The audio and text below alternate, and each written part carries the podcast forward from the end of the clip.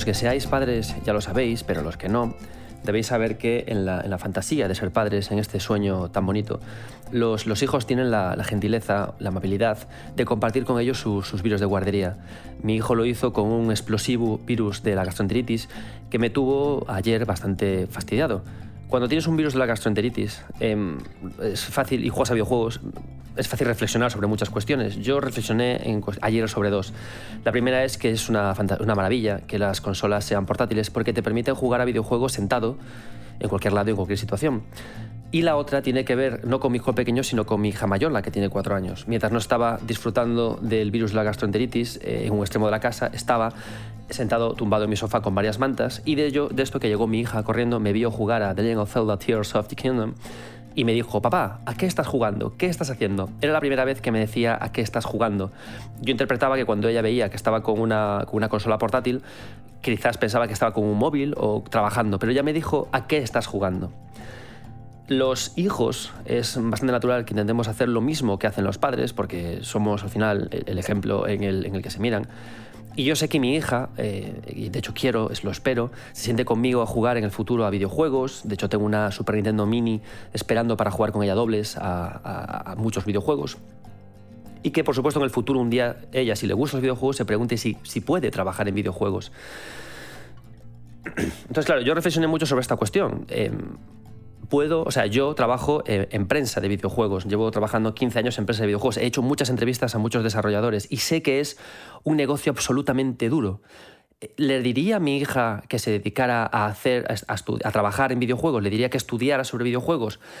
Y es una pregunta que me ha dado muchas vueltas, ¿no? Por una parte he pensado, eh, no, porque es un trabajo muy duro, que requieren mucha, estar muchas horas, pero por otra parte también me apetece decirle que sí, es un trabajo fantástico en el que colaboras con mucha gente, en la que creas obras fantásticas, muy motivador y que es eh, apasionante. Entonces, para llegar al fondo de esta cuestión sobre lo que es trabajar en videojuegos, he querido en este capítulo salirme de este habitual tono que tenemos en 9bit sobre el videojuego es emociones, el videojuego es cultura, el videojuego tiene eh, valores artísticos y centrarme más en algo que creo que es importantísimo, el videojuego como producto. Muchos de vosotros sé que pensáis que hablar del videojuego como producto es menospreciarlo, pero yo estoy eh, totalmente eh, opuesto a, esta línea de pensamiento. Creo que, cuando, creo que hay, hay algo maligno en decir que algo es arte. ¿Por qué? Porque por el arte no se duerme por las noches, por el arte se sacrifican cosas, por el arte sin embargo, los productos no. Cuando alguien hace un producto, lucha por defender sus horas de trabajo, lucha por defender sus condiciones y lucha por eh, hacer un trabajo bien remunerado y con nómina. Por eso personalmente yo creo que antes de empezar a exigir y a decir que el videojuego es arte, debemos olvidarnos de esa discusión y defender que el videojuego es producto. ¿Por qué? Porque quiero estudios de desarrollo con nómina, quiero estudios de desarrollo que no se mueran, no quiero más despidos masivos quiero que la industria del videojuego, tanto española como mundial, haga productos que permitan vivir a sus personas. Y creo que una vez que todo esto esté solucionado, es el momento de empezar a pensar que el videojuego es arte o empezar a valorar eso. Creo que muchas veces el debate, la pregunta de esto es arte, creo que es una trampa que nosotros mismos cometemos para impedir que el videojuego tenga mejores condiciones laborales.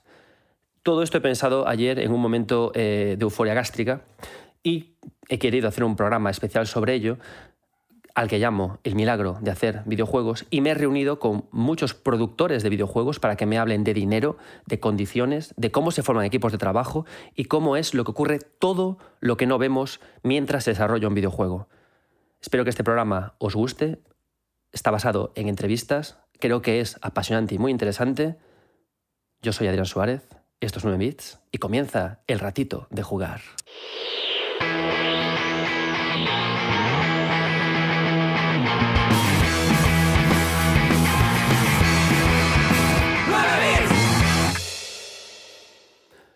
Creo que ella ha lanzado una reflexión que es potente ¿no? al comienzo de este podcast.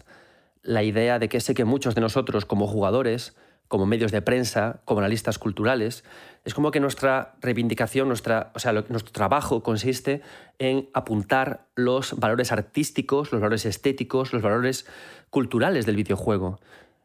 Y eso, por supuesto, lo que escribimos, lo que comunicamos, es algo que llega a muchas personas, eh, que nos emociona, que nos ayuda a disfrutar más del videojuego, y es ahí en ese momento en el que decimos, oh my god, esto sí que es cine, esto sí que es arte, ¿no? Pero yo con este programa me gustaría reivindicar la otra faceta. Como decía, la faceta de producir, la faceta de crear. ¿Cuánto cuesta un videojuego? ¿Qué equipos hay en ello? ¿Qué problemas ocurre? Y me gustaría, desde esta pequeña tribuna que tengo para hablar con vosotros, en la que, como siempre digo, yo no sé nada, yo no sé más que vosotros. De hecho, como no sé nada de esto, me he reunido con mucha gente en este programa para que me explique, para aprender yo, y espero que eso os ayude también a vosotros a, pensar y a reflexionar. Quiero, quiero pediros esto, ¿no? Quiero que, hagamos esta reflexión. Em, ¿No creéis que es el momento de que empecemos a pedir que el videojuego tenga mejores condiciones, que, valoremos el videojuego más como producto, porque muchos de nosotros somos padres con hijos y nuestros hijos van a querer hacer videojuegos porque nos venga a nosotros, nuestras hijas van a querer hacer videojuegos cuando nos venga a nosotros, nuestros amigos que trabajan haciendo videojuegos deben tener mejores condiciones. Y de todo eso vamos a hablar hoy. Vamos a juntarnos con mucha gente muy interesante, con productores de eh, eh, estudios que hacen trabajos para terceros, de eh, productores que trabajan para títulos AAA, productores independientes y también productores que crean videojuegos, que, que hacen port de videojuegos. Espero que sea un programa súper chulo en el que, mientras hacemos entrevistas, iré aportando pinceladas sobre métodos de producción porque yo em, no me dedico a hacer videojuegos, pero como profesor que soy de UNIR, eh, doy la clase de producción multimedia, porque yo sí que me dedico a producir eh, webs y apps para, empresas y para terceros. Además de esto, también quería comentaros que, eh, lo dije también en el anterior podcast, desde ya este programa está patrocinado, está acogido por UNIR, la Universidad Online de Internet, en la que yo soy director ejecutivo del área de diseño digital. Y esta de diseño digital engloba eh, tanto grado de videojuegos como máster de videojuegos, como máster de diseño de UX, de UI, diseño multimedia y diseño gráfico. Em, esto os lo comento porque si vosotros os interesa el diseño y lo que contamos en este podcast os gusta, que sepáis que podéis ir a unir.net, podéis pedir una cita conmigo y podemos hablar de cuál puede ser vuestro futuro, vuestro camino en el diseño. Estaré encantado de asesoraros tanto en esto como en qué camino tomar en UNIR para que vengáis a estudiar a nuestra universidad online mientras seguís trabajando con vuestra vida. Y os relajo ya porque UNIR no tiene ni precios caros en sus másteres y sus másteres son muy llevaderos para reciclarse. Y sin más, vamos a empezar con el primer invitado de esta velada, Camacho, que es productor para Tessera Studios, un, equipo que hace eh, proyectos para, terceros, entre los que están eh, trabajar con la marca Star Trek, y vamos a hablar de precios, de equipos y de muchas cosas súper interesantes. Adelante Camacho y muchas gracias por aceptar la invitación de este programa.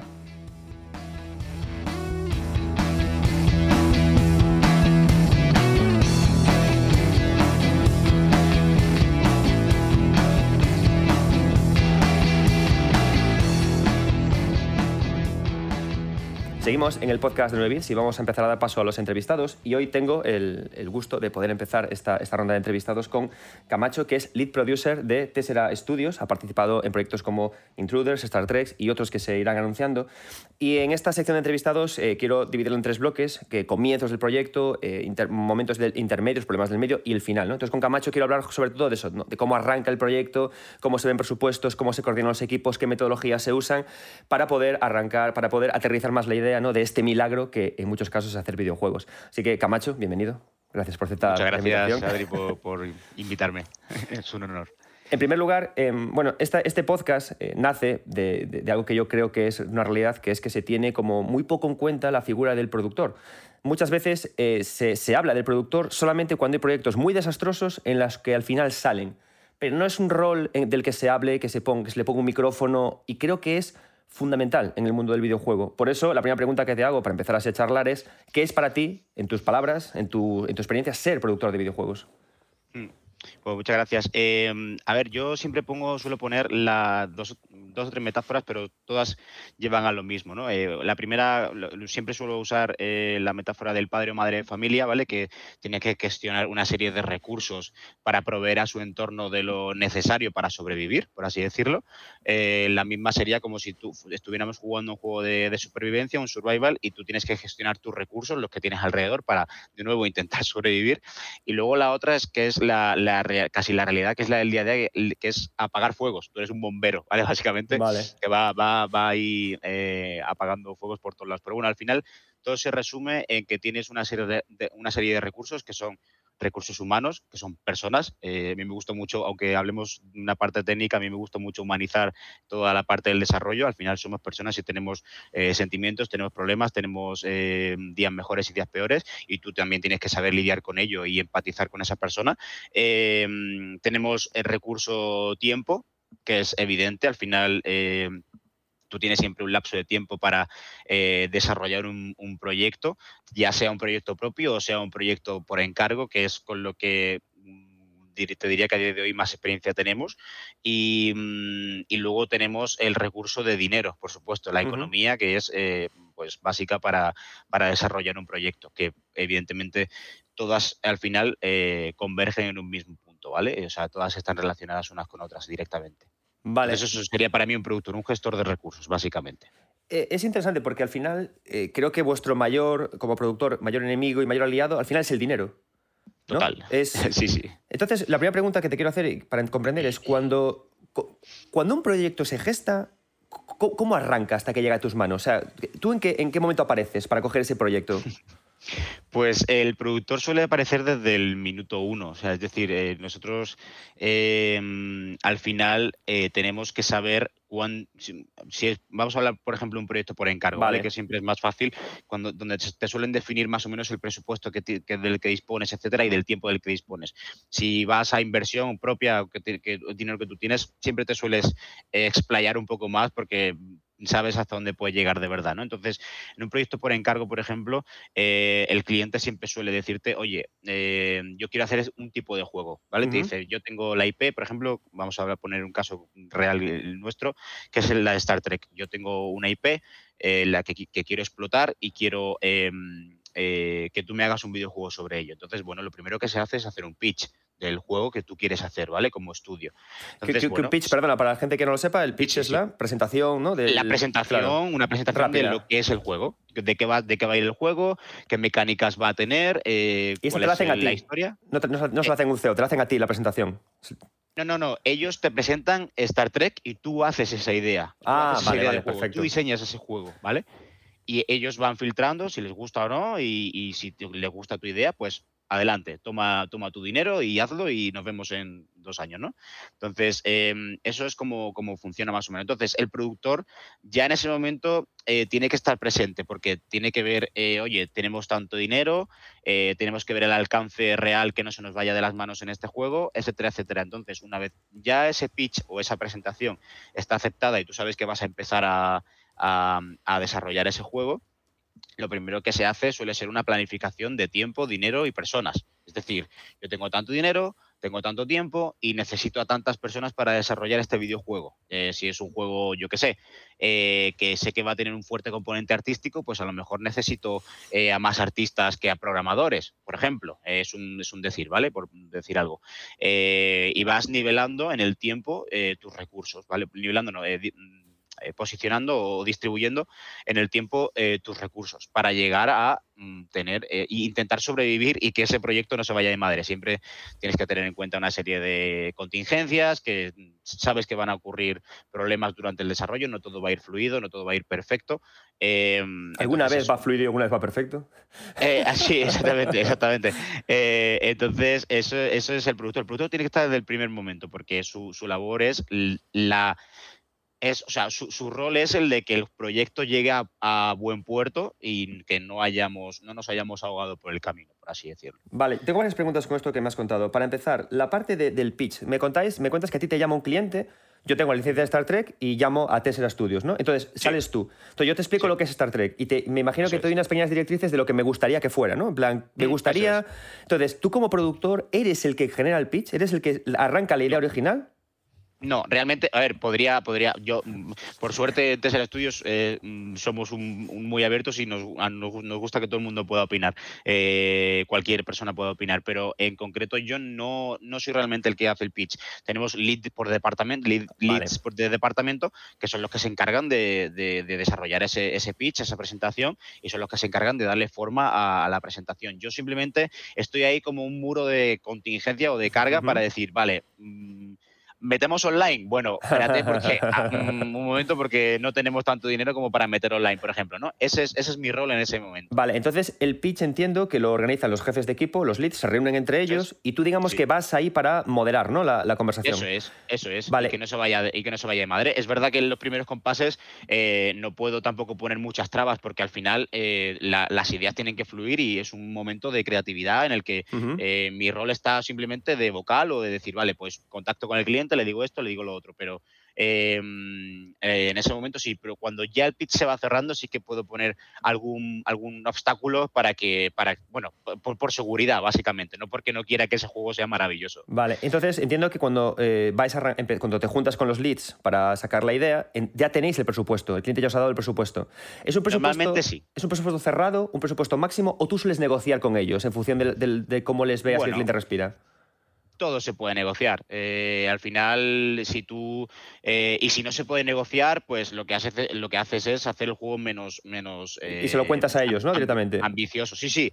Esto totalmente abierto con el, con el cliente. O sea, normalmente el cliente, mm, si, se, si sabe de videojuegos, eh, lo va a entender, por supuesto, y si no se lo explica, si es que no hay otra. Quiero decir, cuando es como si te lo que digo, pues vale, pues mm, toma 10 euros y hazme un juego con online vale, pues no puedo hacer tu juego online con 10 euros. ¿sabes? lo hacer a 5 euros. Exactamente. Eso, claro, es que me parece una parte muy interesante porque, eh, bueno, yo en, mi podcast me gusta mucho hablar de dinero porque en España tenemos una manía que no hablamos nunca de dinero y luego los alumnos salen de las universidades y no tienen ni idea. Yo en mis clases de. Yo, yo doy marketing y, producción multimedia, no de videojuegos, y me pasa que dejo mis correos electrónicos y, para que luego me, me, manden correos y siempre todos me preguntan, oye, ¿me ha sido un cliente de esto? ¿Cuánto le cobro yo? Niños, por favor. Entonces yo tengo que preguntarte, más o menos, ¿qué, qué una, dos preguntas. ¿Qué precios, o sea, qué, presupuestos se manejan? ¿Con qué margen tú estás más cómodo, en plan de, vale, yo sé que este juego va a valer esto, pero veo que tengo un 25 o un 30% más, estoy más cómodo. Y luego la pregunta que para mí es la pregunta del millón, ¿cómo demonios dices, ok al presupuesto, ok al pitch y vamos a poder sacar, o sea, ¿qué hay en tu cabeza, en la cabeza de un productor para trabajar, porque me imagino que trabajáis con metodologías ágiles, pero hay mucho, hay mucho de predictiva igualmente, al final, de, predecir si llegará la pasta. ¿Cómo haces, cómo haces eso? Correcto. Eh, se te ha cortado un poco un momento, perdona, pero eh, perdóname. Ah, es que, es se te ha cortado. Entonces, si me puedes repetir la pregunta, porque. Sí, sí, por supuesto, por supuesto. Em, el, tema de la pasta, ¿no? El tema del dinero. Uno, ¿con qué, ¿con qué presupuesto se suelen manejar, más o menos, en un juego pequeño y un juego grande? Dos, tú, ¿con qué margen extra estás más cómodo? Me refiero, alguien te dice, tenemos para darte X. Tú escuchas y, sabes, por, porque, por tu experiencia, que ese juego cuesta Y, ¿no? Entonces, ese, ese margen que hay entre Y y X extra dices, piensas, mm, me siento cómodo porque si hay algún problema puedo tirar de aquí para... ¿Con qué, con qué porcentaje te sientes cómodo? Y luego, me imagino que trabajáis con metodologías ágiles, es decir, trabajáis en base a cambios y cosas que se produzcan, pero igualmente me parece que cuando trabajas con un presupuesto, entre comillas, cerrado, bueno, sin comillas, cerrado, claro, tiene, hay también una parte de predictiva, de predecir si me llegará o no me llegará. Entonces, claro, a mí me parece eso, la magia de los productores, de decir, vale, tengo esta pasta, este tiempo, y me encaja. Y voy sin nervios y duermo por las noches. ¿Cómo, ya, ya, ya. ¿cómo es eso? Eh, pues sí, sí que jugamos un poco a ser videntes. Eh, eh, a ver, respondiendo a tu primera pregunta de mm, presupuestos más o menos que se puedan manejar en, videojuegos, hombre, pues depende muchísimo. No quiero aquí sentar cátedra ni nada, pero yo qué sé, yo creo que para que un juego sea más o menos decente, yo menos de 300.000 euros no vería y, podría llegar, pues eso, infinito, eh, hasta donde tú quieras. Pero bueno, eh, con tener un juego, eh, yo qué sé, de un millón aproximadamente o un poquito menos, se puede hacer un juego decente. ¿vale? Hablando de lapso de tiempo, lapso de tiempo, a lo mejor año y medio, como mucho dos años. Si te vas de ahí, ya no, eso no suele ser rentable. O sea, que yo con 300.000 puedes empezar a trabajar y esto sería un videojuego más o menos de desarrollo. Claro, trabajas por, por tiempo de desarrollo, ¿no? Por tiempo que puedes pagar a la gente. Exactamente, es que esa es la base. al final tú tienes un, lo que se llama un, un mad month, que es eh, cuánto te cuesta a ti eh, con todos los gastos que tienes en la empresa, por así decirlo, y todos los gastos derivados de, llevar una empresa, incluyendo sueldos, incluyendo oficinas, incluyendo mm, otro gasto que puedas tener, los divides entre el, número de personas que tienes y eso te sale un, número, ¿vale? Entonces, ese es el man month que tú tienes. Entonces, ese man month es el que el cliente seguramente te vaya a negociar, te vaya a decir, oye, pues este man month para ser España, que te suele, siempre suele decir, este man month para ser España es un poco alto. Qué cabrón, ya, cabrón, pero, pero yo también tengo que sobrevivir, ¿sabes? Entonces, y tengo que ganar un poquito para no ir justo en todos los proyectos. Entonces, eh, eso es lo que el, cliente te suele, te suele eh, negociar. Entonces, con ese man month, eh, tú distribuyendo por meses, como te decía antes, por meses y personas que necesitas en ese proyecto, te da un presupuesto. Y tú ya con ese presupuesto te dices, vale, esto es lo justito para que yo haga el proyecto y no tenga ningún problema. A eso sí, como bien has dicho, le sueles poner un 15-20% adicional por, Mm, yo creo que es más que razonable tener ese porcentaje ahí. A nosotros, a veces, ese 15-20% no nos ha sido suficiente, pero sí que es verdad que em, era, ha sido por necesidad del proyecto, que el proyecto ha llegado a eso de manera orgánica y el cliente lo ha entendido incluso. Nos ha dicho, lo entendemos, toma tu dinero, que no pasa nada, eh, pero hay otras veces que te dicen, no hay más dinero, Mm, eso lo recortas o, adiós, ¿vale? no pasa nada. Entonces, bueno, pues mm, hemos jugado en las dos ligas, por así decirlo, ¿vale? Vale. Em, Entonces entiendo que, hay, gente que tiene licencias que está más acostumbrada al mercado del videojuego y otra que menos. Entonces, Exactamente. la que tiene menos idea, claro, esto necesitas mucha, eh, mucha evangelización, mucha explicación, mucha explicación de lo que es esto, el porcentaje que hay, que puede haber problemas, que va a haber problemas, que hace más. Claro. Y, eso sí, ¿no? Y, luego una cosa pregunta que tengo. Claro, tú, vale, entiendo cómo eh, calculas el dinero, cómo calculas los tiempos, pero cuando te vienen con un proyecto, ¿cómo calculas el posible éxito? Que, porque eso también es parte de tu trabajo, ¿no? Dirigir los equipos o no. Eh, eh, ¿Éxito te refieres a terminar el proyecto? No, que funcione. Es decir, te viene un proyecto y tú tienes que. Me imagino que hay un momento en el que, decís, este proyecto nos interesa o no nos interesa, porque va a ser una castaña, o sí que va a funcionar, porque no, no sois una agencia de publicidad. o sea, hacéis en parte arte y hacéis un producto que salga, que impacte y que os luego os traiga más clientes, ¿no? Mm, a ver, eso eh, yo creo que se. A ver, eh, eh, normalmente cuando te encarga un proyecto, los, los estudios de desarrollo a veces, no siempre, pero es, difícil, pero no se suelen llevar parte de, beneficio de royalty ni nada. No obstante, no quiere decir, por ejemplo, en nuestro caso, que no nos gusta hacer las cosas bien precisamente para lo que has dicho. Claro. Para que, venga, para que vengan más clientes. Entonces, yo creo que eso se demuestra eh, haciendo, eh, o sea, sabiendo que tú teniendo la confianza en tu equipo en que va a hacer un buen juego, ¿vale? Em, es verdad que a veces cuentas con recursos limitados, pero bueno, es que esto es la vida, amigo. O sea, esto es, eh, eh, o es el mercado, amigo, ¿no? Como diría aquel. Pero, pero siempre cuentas con la confianza de que tu equipo va a hacer un buen proyecto, que mm, a ti realmente como estudio, voy a. Esto no es verdad, o sea, no es 100% cierto, pero para que se me entienda, a ti te da igual el éxito, en el sentido de. En el sentido de yo no voy a ver un duro de lo que vaya a vender este juego, me da igual, pero es lo que tú mismo has dicho no te puede dar igual precisamente porque tú quieres seguir que más, tú quieres que más proyectos o más clientes te lleguen, lleguen y llamen a tu puerta. Nosotros, por ejemplo, em, cuando estábamos empezando en esto de los proyectos por encargo, nos costó mucho meter la cabeza, porque al final eres un estudio que no tiene tanta experiencia, nadie confía en ti, entre comillas, entonces nadie quiere poner dinero en algo que no conoce. Pero cuando hicimos, por ejemplo, Star Trek, eh, que fue un, juego que fue como la seda, por, suerte para mí, eh, y por, para, para, el estudio, pero como producción fue como la seda, eh, y era el primer proyecto que hacíamos, el siguiente proyecto ya han venido a llamarnos. No hemos tenido que ir nosotros a decir, oye, dame un proyecto. No, no, no te preocupes que el proyecto lo tienes asegurado. Ya, entonces, eso es lo realmente difícil, ¿vale? entonces, el éxito lo medimos realmente con que el cliente quede satisfecho y que, y que mm, en este caso, en, este, en esta tipología de proyectos por encargo, me refiero, ¿vale? El cliente quede satisfecho y que, mm, y que vuelvan a ti pidiéndote más, ¿vale? Y de hecho han vuelto pidiendo más y van a volver pidiendo más. O sea que eh, puedo, puedo pronosticar, o sea que Genial. ese es el éxito. Y entonces, ¿la labor de productor también incluye esa parte comercial, la parte de búsqueda de clientes o no?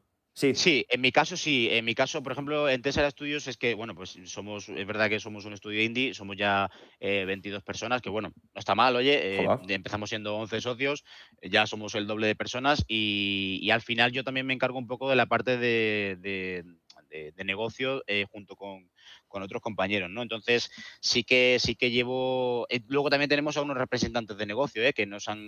Vale. Estamos aquí gracias a ellos, a Top Entertainment Agency, TEA, eh, que son los que nos han ayudado también a conseguir estos clientes y son los que nos han guiado por, y nos han presentado a gente para, para poder llegar a donde estamos, ¿vale? Pero eh, la figura del representante de negocio, que es otra que se desconoce bastante en el mundo de, lo indie, por así decirlo, y yo creo que es fundamental. Eh, si, no tienes esa labor o, esa, o ese know-how o ese conocimiento de, desarrollar tu negocio, ¿vale? A nivel de videojuegos, hablando de la industria del videojuego. Em, entonces, eso. Vale. Mira, otra pregunta entonces. Vale, tenemos claro la, pasta, cómo llegan los clientes. Nos ponemos a trabajar. Eh, me decías antes que usáis metodologías ágiles, ¿no? Que son metodologías de trabajo, que es que trabajan con el cambio. ¿Trabajáis con sprints o con Kanban o cómo hacéis? Eh, trabajamos con sprints normalmente mensuales. Mensuales. Eh, sabemos que normalmente se hacen semanales o quincenales, pero bueno, el cliente, los clientes suelen trabajar por, por mes. tú al mes le, presentas lo que le hayas prometido que le ibas a presentar en, ese, en ese último mes y el cliente lo aprueba y te paga, básicamente. O sea, le, eh, vais entregando partes del proyecto, ¿no? Y las va, las va aprobando y avanzáis. En caso, entiendo, de que esa parte le falten cosas, le incorporáis a siguientes sprints los cambios más lo que estabais trabajando, ¿no? Todo el tiempo. Eso es. Así mes a mes, eh, como, como la metodología de sprint eh, misma dice, pues vas adoptando o, cambiando tu camino, por así decirlo, en base a la, a la necesidad del proyecto. Oye, pues yo había previsto, de hecho, se hace, normalmente se hace un MC que se llama un milestone checklist al principio del proyecto, que es, oye, estos son todos los todas las los ítems que tiene este proyecto, desde personajes, eh, texturas, mecánicas, em, cinemáticas, eh, doblajes, sonidos, etcétera, se, se, se desgranan en un, en, un, en un milestone checklist. Y dices, vale, en la milestone 1 voy a tener el GDD, el ADD y el TDD, ¿vale? Vale, perfecto. Pero a lo mejor tú has previsto, has pronosticado que en el, la milestone 13 vas a tener el personaje principal ya terminado con sus texturas, con todo hecho, ¿vale? Pero por lo que sea en ese momento no te viene bien que eso esté ahí, ¿vale? En ese, en ese mm, lapso de tiempo, en ese momento. Entonces lo que haces es, vale, pues este milestone 13, o sea, o este este personaje completo lo voy a pasar a la milestone 14 y el cliente, tú se lo explicas, lo entiende, entiende la necesidad del proyecto, que ahora mismo no necesitas que el, personaje esté completo y te haría falta que el level 1 pues, esté terminado antes que el personaje, ¿vale? Entonces, ese tipo de cosas ocurren y se, y se pueden cambiar, son cambiantes durante el desarrollo. De hecho, ocurre en cada milestone hay un cambio. O sea, yo, eh, sobre todo las primeras milestones, tú has previsto una cosa y luego no tiene nada que ver con lo que la realidad del proyecto, a donde te lleva la realidad del proyecto. Vale. Em, mira, tengo varias preguntas ya para, ir acabando. Em, una de ellas es, de cara a la gente que tú contratas, a los profesionales del videojuego, ¿buscáis más eh, profesionales muy especializados en algo o profesionales que sean más transversales, que tengan un poco más de conocimientos? Porque entiendo que las metodologías ágiles importa, ¿no? Que unos pueden ayudarse con los otros, no en todos los casos. Vale, esto, eh, esta pregunta es tricky y, si te la respondo yo te voy a decir una cosa, si te la responde alguien en Ubisoft te dirá otra. Hay, más gente, de hecho tengo también uno de Ubisoft que me, contestará, pero quiero saber, quiero saber tu opinión. Pues eh, entonces si, si, te la responde alguien de Ubisoft seguramente te diga, no, no, yo quiero a la persona especializada. Eh, pronóstico, ¿eh? mira, voy a jugar a ser productor otra vez. Vale. ¿Qué te va a responder eso? Eh, y si no es así, pues me he equivocado. Pero te va a responder eso. En nuestro caso, al ser un estudio más pequeño y más con, los recursos más limitados, pues sí que intentamos buscar un diseñador, por ejemplo. Vamos a hablar de un diseñador eh, generalista, ¿vale? No busco un diseñador de niveles. ¿Por qué? Porque sé que es una persona que voy a tener un tiempo limitado y a mí no me interesa Mm, traer gente y luego desecharla. A mí lo que me interesa es traer gente, formarla, eh, que mm, él, o ella se vaya especializando donde vea que, puede ir mejor. Yo le voy dando tareas de ese, de ese corte y luego si me hace falta que también me haga, por ejemplo, se especializa en diseño de niveles, pero si me hace falta un día que me haga una cinemática, pues oye, puedo hacer esta cinemática, ¿vale? Precisamente por eso, porque tienen los recursos más limitados. Entonces, como digo, si eres alguien de Ubisoft, pues te dirá, no, no, yo quiero el cojo diseñador de cinemáticas claro. Eh, excelencia. Pero bueno, nosotros en nuestro caso, pues no, no, no, es nuestra metodología. Entonces entiendo que por lo general para estudios, como decías, de 22 personas, cuando alguien quiere eh, trabajar en ellos, se recomienda, entre muchas comillas, eh, que, que, sea, tenga un perfil más amplio y sin embargo cuando estás en estudios más grandes, que se especialice más en algo en concreto, ¿no?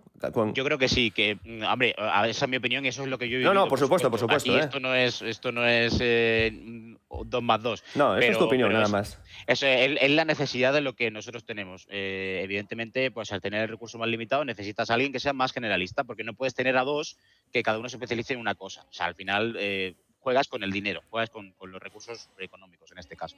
Perfecto. Y ya para acabar, me gustaría que me contaras de, esta primera fase del arranque de proyectos, el primer problema más grande que has podido tener y cómo como productor lo has solucionado. Ostras, em, pues es que en la fase de comienzo Normalmente suele ser el presupuesto es lo más difícil, eh, es lo más difícil de, afinar, ¿vale? Em, como te he dicho antes, por ejemplo, tuvimos un, proyecto en el que no medimos bien, nos hacía falta, em, no recuerdo qué era, porque hace tiempo ya, no me acuerdo si era un nivel adicional o, doblaje adicional o no me acuerdo y no medimos bien y no nos daba, nos daba el dinero. Y, pero bueno, al final como lo haces es, oye, ¿tienes este dinero? ¿Me lo das? Mira, me ha pasado esto. Lo, hombre, evidentemente no puedes ir a una reunión, oye, mira, que me hace falta 10.000 más, ¿sabes? No, no puedes decirle eso, sino tú le preparas un documento y le dices, esto ha ocurrido por esto, estimamos que podemos recortar por aquí para intentar ahorrar dinero, puedo rebajarme un poco de mi man para poder, o sea, intentas negociar y ponérselo bonito para que esa persona acepte. También porque aunque el juego no sea tuyo como tal, no sea de tu propiedad, tú quieres que el juego salga bien y quieres que dejar buena impresión y lo haces por el bien del proyecto. Eh, igual que muchas veces recortas cosas como productor por el bien del proyecto, también quieres que el proyecto llegue a buen puerto de la mejor forma posible, por supuesto. Entonces, al menos los que nos preocupamos porque el proyecto quede bien, que mm, conozco casos muy, muy tétricos, pero, pero eso, entonces eh, tú quieres al final que tu proyecto quede bien. Entonces, le vas con una negociación estudiada, mm, bien valorada y que tú has preparado para que ellos entiendan cuál ha sido el problema. Entonces, bueno, yo diría que mm, el, reto es hacer el presupuesto y si te equivocas, pues bueno, puedes hacer una serie de documentos donde expliques por qué ha ocurrido esto, qué estás haciendo para intentar remediarlo, pero aún así te hace falta más dinero y pides más dinero y ya está. Si no te lo dan, pues nada, bueno, pues no puedo contar con este recurso o con esta feature o con esta mecánica y tengo que, recortarla y se acabó, no pasa nada. Pero bueno, eh, el proyecto se ve resentido, la verdad. Vale, pues eh, oye, que, Camacho, muchísimas gracias por tu, por tu experiencia. A ti. Me ha gustado mucho el dato, sobre todo, de conocer el dinero y cómo trabajáis con los equipos, cómo funcionáis. Y luego algo que, que es como, parece muy bonito de vuestra profesión, ¿no? Que es esa, esa toma de decisiones, esa flexibilidad, ese problem solving que tenéis que tener para que al final el proyecto salga adelante y, que la gente trabaje bien y trabaje feliz, entiendo, ¿no? Que también es parte fundamental. Pues, fundamental. Pues muchísimas gracias, Camacho, lead producer de Tessera Studios y sigo, sigo frente de, tus proyectos. Seguidlo en Twitter, Camacho. Tienes un, por cierto, es complicado encontrarlo al final. Es complicado, es complicado. y nada, muchas gracias y nos vemos. Muchas gracias a ti. Hasta luego.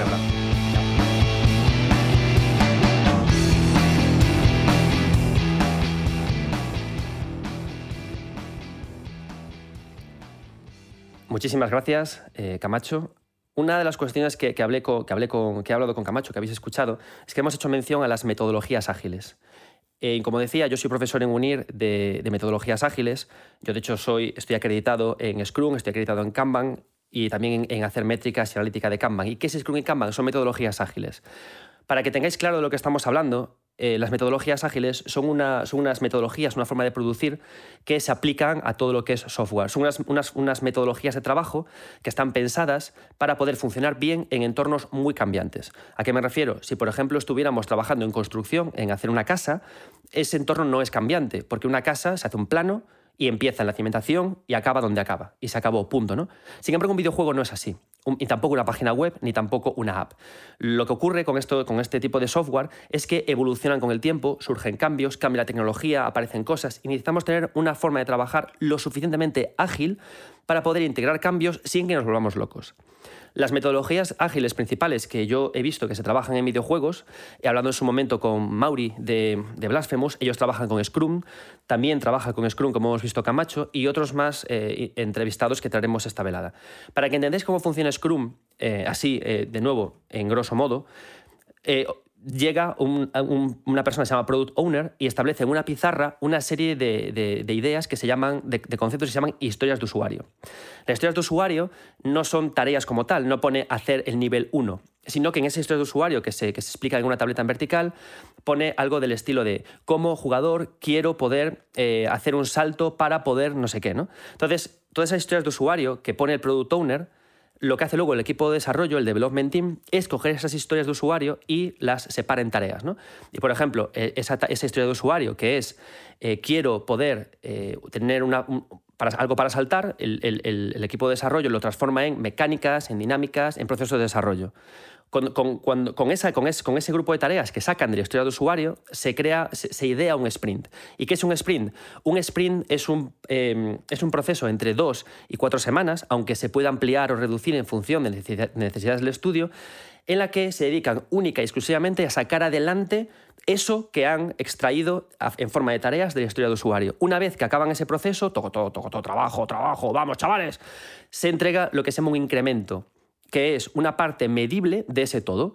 De forma que eh, lo que entregan, por ejemplo, es una parte testeable de ese, personaje saltando, luchando, rebotando, que es revisado tanto por posibles clientes o por, también por stakeholders. Los stakeholders son los socios que son afines a que son afines al proyecto, por ejemplo, los de marketing, que analizan cómo va todo para poder luego sacar acciones de marketing. ¿no? Una vez que se acaba el sprint y que se hace esto, se vuelve de nuevo con el product owner, se coge otra historia de usuario y poco a poco se va evolucionando ¿no? con, el, con el proyecto. Es decir, se trabaja por paquetes testeables, no se trabaja a lo loco. Entonces, el productor, en este caso, lo que hace es que gestiona esas historias de usuario para que el equipo de desarrollo pueda ir sacando estos paquetes. ¿no?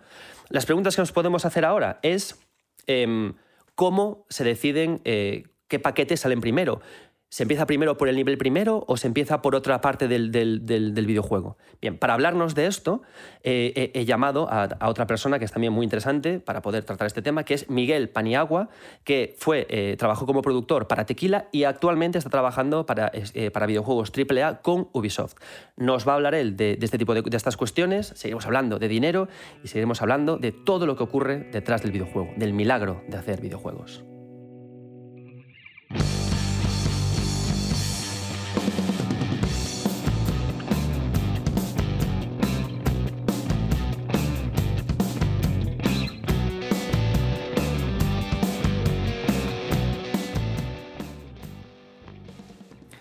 Seguimos en 9 Podcast y ahora tenemos con nosotros a Miguel Paniagua, HQ, Senior Producer en Ubisoft. Y con él vamos a hablar, si hemos hablado con Camacho de la parte de arranque de un proyecto a nivel de producción, con él vamos a hablar de cómo es la parte intermedia y los problemillas que surgen por ahí. ¿Qué tal, Miguel? ¿Cómo estás? Pues muy bien, encantado de, saludarte y de verte en tu, este encuadre que he visto tantas veces y ahora participando. La verdad es que encantado. Nada, tío, un placer que vengas. Lo primero que tengo que preguntarte es que Camacho nos decía que él era lead producer, que es que eh, coordina equipos. Tú eres HQ Senior Producer. ¿Qué, qué diferencias hay? Bueno, a ver, la parte de senior es el nivel de experiencia. Ya llevo 10 años como, como productor y, entonces pues ahí se reconoce cierta experiencia. Llevo varios ciclos completos de juego y, eso es un poco el, un plus. Eh, la parte de HQ es que yo no estoy trabajando directamente en, los estudios. Yo trabajo en la oficina central eh, supervisando y acompañando distintos proyectos. Ah, genial. Mira, eh, quería primero preguntarte un par de cuestiones que, hablé con Camacho para saber también tu opinión, porque claro, tú al trabajar, trabajas en Ubisoft, entonces trabajas con proyectos triple SAS muy grandes y, de mucho volumen, y el caso de Camacho es que trabaja con productos por, proyectos por encargos, ¿no? Entonces, habrá diferencias también entre un tipo de proyectos y otro que quería charlar contigo. Mira, lo primero que le preguntaba a Camacho es temas de pasta. A mí me gusta mucho hablar de dinero porque creo que tenemos que hablar mucho más de dinero en el videojuego para empezar a hacer industria y, quizás un poco, hasta un poco menos de arte, ¿no? Entonces, Camacho me contaba que un, videojuego para empezar a desarrollarlo eh, siempre rondaba con presupuestos mínimos de 300.000 euros, un millón de euros. Con esto que tú que me, que me comentas, o, cuál es tu visión con un juego AAA, ¿cómo sube esto? Bueno, a ver, en, los juegos AAA, el, para que te hagas la idea, una fase de, concepto involucra a lo mejor entre 60 y hasta 120 personas. Eh, y eso es solo la fase de concepto y en, la que se iteran y se definen cuál va a ser la propuesta jugable eh, durante seis meses. Con esta, con esta dimensión, eh, te, puedo, decir que, bueno, pues que estamos hablando ya de, presupuestos que... Mm, yo no te puedo dar cifras. Más o menos, horquillas, claro. Eh, sí, estamos hablando de, de, una horquilla de a lo mejor 20, 25 millones de euros. Vale. Tú como productor, eres una persona que tienes que gestionar ese presupuesto, ¿no? Con ese dinero gestionas los equipos y no tienes mucha presión de saber que tienes 20 millones en tus manos. Bueno, sí. Eh, en, el, salario ¿Cómo, ¿cómo duermes por las noches? A ver, em, Cuando nosotros eh, estamos haciendo los proyectos y las prospecciones de, a futuro, también tenemos en cuenta cuáles son los riesgos. Cuando tú empiezas una IP nueva, es muchísimo más arriesgado que cuando estás haciendo un juego que ya tiene una IP establecida. O sea, a una IP establecida le puedes asignar un presupuesto un poquito más elevado, sabiendo que el riesgo es un poquito menor. también luego el, equipo que te rodea. Eh, tiene un, grado de, confianza porque es un equipo ya probado. Entonces, cuando tú eres productor, una de tus, una de tus reglas es minimizar riesgos y, tenerlos previstos lo, antes posible para que efectivamente pues, esos presupuestos o no se disparen o se contengan lo más posible o si en algún momento dado, como es decir que todos hemos oído proyectos que se han cancelado, pues a lo mejor hay que en un momento dado decidir esto no, no, hay, cómo, no hay cómo sacarlo adelante, pues eh, hasta aquí llegamos. Vale. Em, es un tema interesante. Entonces, claro, tú como productor, la visión de un productor, eh, entiendo que es conservadora. O sea, tú apuestas antes por proyectos, por secuelas y por trabajar con equipos maduros, antes que a trabajar con gente nueva. Te, tiro así cosas muy, muy no, no, forzosamente, no, no forzosamente. Quiero decir, a mí, por ejemplo, em, como atraerme a nivel personal, me atrae más el hacer una IP nueva porque es una oportunidad de, empezar desde cero y, un lienzo en blanco. Em, como productor, no es, que, no es que tengas la visión conservadora, es que tienes que ser consciente de que hay un riesgo, básicamente. No, no, no eres mm, mejor o peor productor porque tu prioridad sea, digamos, reducir costes o reducir riesgos. Eres mejor productor porque eres capaz de anticipar esos riesgos y porque eres capaz de asegurar hacia dónde vamos. Luego es verdad que en, estos proyectos tan, tan grandes eh, influyen mil cosas. Hay, hay, juegos que se posicionan mejor en el mercado, luego hay ventanas de lanzamiento que son más positivas que otras o más, más beneficiosas que otras. Quiero decir, yo pienso en el caso de, de Horizon, por ejemplo. Horizon Zero Down se saca, eh, y es cuando establecen la IP, lo sacan un mes antes de Breath of the Wild. Ostras, igual no era el mejor momento. por, lo, que sea. Pero es que con Forbidden West lo sacan a la par básicamente del Den Ring. Ostras, pues son dos de dos. Bueno, pues eh, mm, era establecer una IP nueva. Para mí fue una IP súper potente y súper bien hecha, con un equipo muy contrastado, mm. aunque no habían hecho nunca un juego de mundo abierto y, salió, y salió muy bien. ¿Podía haber salido mejor por eligiendo una ventana de lanzamiento un poquito más acorde? A mí no me cabe ninguna duda. ¿Me puedes poner algún ejemplo de situación en la que te hayas encontrado en la que hayas tenido eh, mucho volumen de riesgos en este momento de arranque de proyecto y la forma en, lo que, en cómo lo has organizado para que el riesgo o bien desapareciera, pues es imposible, ¿no? Pero que el riesgo se minimizara o buscar planes B.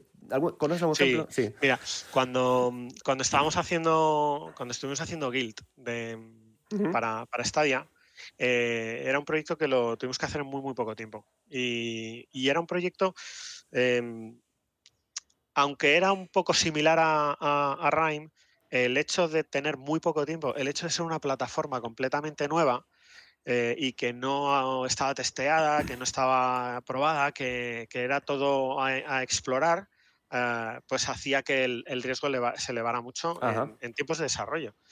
Y una de las cosas que hicimos fue estructurar el juego en lo que era experiencia de nivel, píldora narrativa, experiencia de nivel, píldora narrativa. De forma que hubo un momento cuando estábamos eh, a un tercio de producción, o sea que todavía quedaba tiempo para terminar, pero ya anticipábamos eh, un poquito de, scope que se nos iba. Eh, lo estuvimos hablando con, el publisher y, les dijimos, o necesitamos un poco más de, recursos o necesitamos recortar contenido. Nos dijeron inmediatamente, mirad que se puede recortar y como lo teníamos estructurado de esa forma, lo que hicimos fue quitar una experiencia de nivel y juntar dos píldoras narrativas. Entonces, al final, cuando tú tienes un juego narrativo es, muy importante seguir esa, esa, línea para que no se pierdan cosas, no se pierdan detalles, que haya menciones que vienen después que a lo mejor las has hecho antes y las has tenido que quitar y te queda ahí algo descabalgado. Entonces, eh, la verdad es que en ese, en ese aspecto el, equipo lo, supimos prever bastante bien, eh, esa posible, ese posible riesgo y tuvimos esa contingencia. Guay. Mira, eh, para los que no sepan, lo que antes he dicho el término scope. Scope me entiendo que es el alcance del proyecto, ¿no? Sí, es la cantidad de, contenido. Cantidad de contenido directamente, ¿no? Que, vamos a introducirle. Vale. Cuando eh, os llega un proyecto. Entendemos, entendemos contenido, no solo niveles, también features, o sea, pues mecánicas, eh, diseño de menús, todo. Todo lo que contempla el, juego es Scope. Vale, entonces tú tienes un presupuesto y tú tienes que crear a los equipos, ¿no? Los creas y asignas fondos a un equipo y al otro, ¿no? Bueno, normalmente eh, cuando la empresa ya está establecida, eh, el, equipo lo tienes ya dentro. Tú a lo mejor seleccionas eh, en, una empresa, normalmente lo que no haces es esperar a terminar un proyecto para empezar otro. Es decir, a medida que se va terminando un proyecto, va reduciendo el equipo y, las personas que están disponibles empiezan con el concepto del, siguiente proyecto. Ese siguiente proyecto, tú haces un concept, que, o sea, una fase de concept en la que generas un pitch, que es el que luego vas a intentar vender para, poder obtener esos fondos. Vale, y más o menos tú como, como productor, claro, eh, ¿con qué volumen, o sea, qué tamaño por cada equipo de programación, de diseño, más o menos qué volumen de personas hay en cada uno de esos equipos y cómo los gestionas? Ahí depende muchísimo de las fases. En una fase de concept, por ejemplo, no necesitas tantos programadores, necesitas unos programadores que sean muy, muy seniors para que cuando la gente de diseño llegue con una idea, ellos sean capaces de proyectarse en las necesidades del equipo, en cómo, qué vamos a necesitar, qué tecnología vamos a necesitar, cuáles son los posibles riesgos. Si tú estás planteando un mundo abierto en un Unreal 4, por ejemplo, que no tenía un sistema de streaming automático, eso es un riesgo por ejemplo. Te hablo, De, te hablo de, ya la prehistoria, ¿no? Pero porque ya Unreal 5 es, es, una pasada. Pero bueno, Unreal 5 tiene otros problemas de pipeline, de a lo mejor de, renderización o de, o de cargas, porque es un sistema que tiene que ser bastante estandarizado. Entonces hay proyectos, a lo mejor, yo recuerdo que Days Gone tuvo problemas de, de streaming y de, y de, tiempos de carga precisamente por usar Unreal. Bueno, pues eso hay unos directores técnicos que son capaces de, anticiparlo cuando te están planteando la gente de diseño una, una, propuesta. Pero vamos, en una fase de concept tú necesitas más gente creativa, en una fase de producción lo que necesitas es mucha programación y necesitas muchos artistas de ejecución de, de, assets para ir produciéndolo. Assets son, todos, todos los elementos que van en el juego, desde un árbol hasta una piedra hasta una textura. Em, y luego necesitas level design, que son los que van a ir montando todos esos assets para que tenga todo sentido. Guay. Mira, eh, entiendo que trabajáis con metodologías ágiles, modelo, modelo Scrum, ¿no? ¿Trabajáis con Scrum? Sí, normalmente se trabaja con Scrum. Vale, cuando trabajamos con Scrum, trabajamos al final como por paquetes. Entonces, una pregunta que, me surgió es, eh, los videojuegos no empiezan haciéndose por el nivel 1, luego nivel 2, ¿no? Trabajáis de otra forma. ¿Cómo seleccionas los paquetes con los que trabajas y cómo los conectas luego? Bueno, a ver, en el, cuando tú has hecho tu fase de, concept, luego pasas a la fase de preproducción. Entonces, en esa fase de preproducción es donde tú ya defines ya a bajo detalle eh, cuáles van a ser los distintos niveles de un juego, cuáles van a ser las distintas mecánicas, cómo se va a ir enlazando todo. Entonces, eh, te hablo, por ejemplo, en Sexy Brutal, cuando terminamos la preproducción, el juego era jugable entero era feo porque estaba todo hmm. con paredes grises y, con, y, no había ningún asset, pero jugable era entero. Em, entonces, lo que, lo, o sea, a medida que tú vas iterando, porque claro, esto tú no haces un nivel y ala, ahí está. Claro, por eso. haces un nivel y eso se va iterando y se va reformulando y se va rehaciendo. Y esto, acuérdate el vídeo que salió de, uno de los level designers de, Naughty Dog, que era la parte del dinosaurio donde Ellie se lanza al agua y tal. Eh, lo tuvieron que rehacer como 20 veces o, algo así, dicen en el vídeo. Entonces, hay, mucha iteración en el, en el diseño de niveles y en la creación de, pero en la producción, en la preproducción ya se ha dado un, contexto a todo.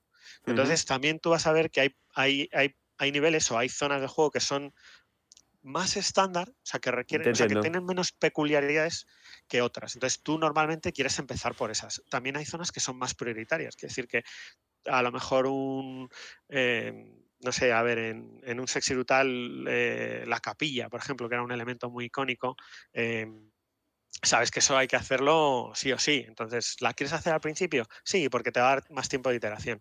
El primer nivel nunca se hace al principio porque es el más difícil de hacer en el ¿Ah, sentido de que es.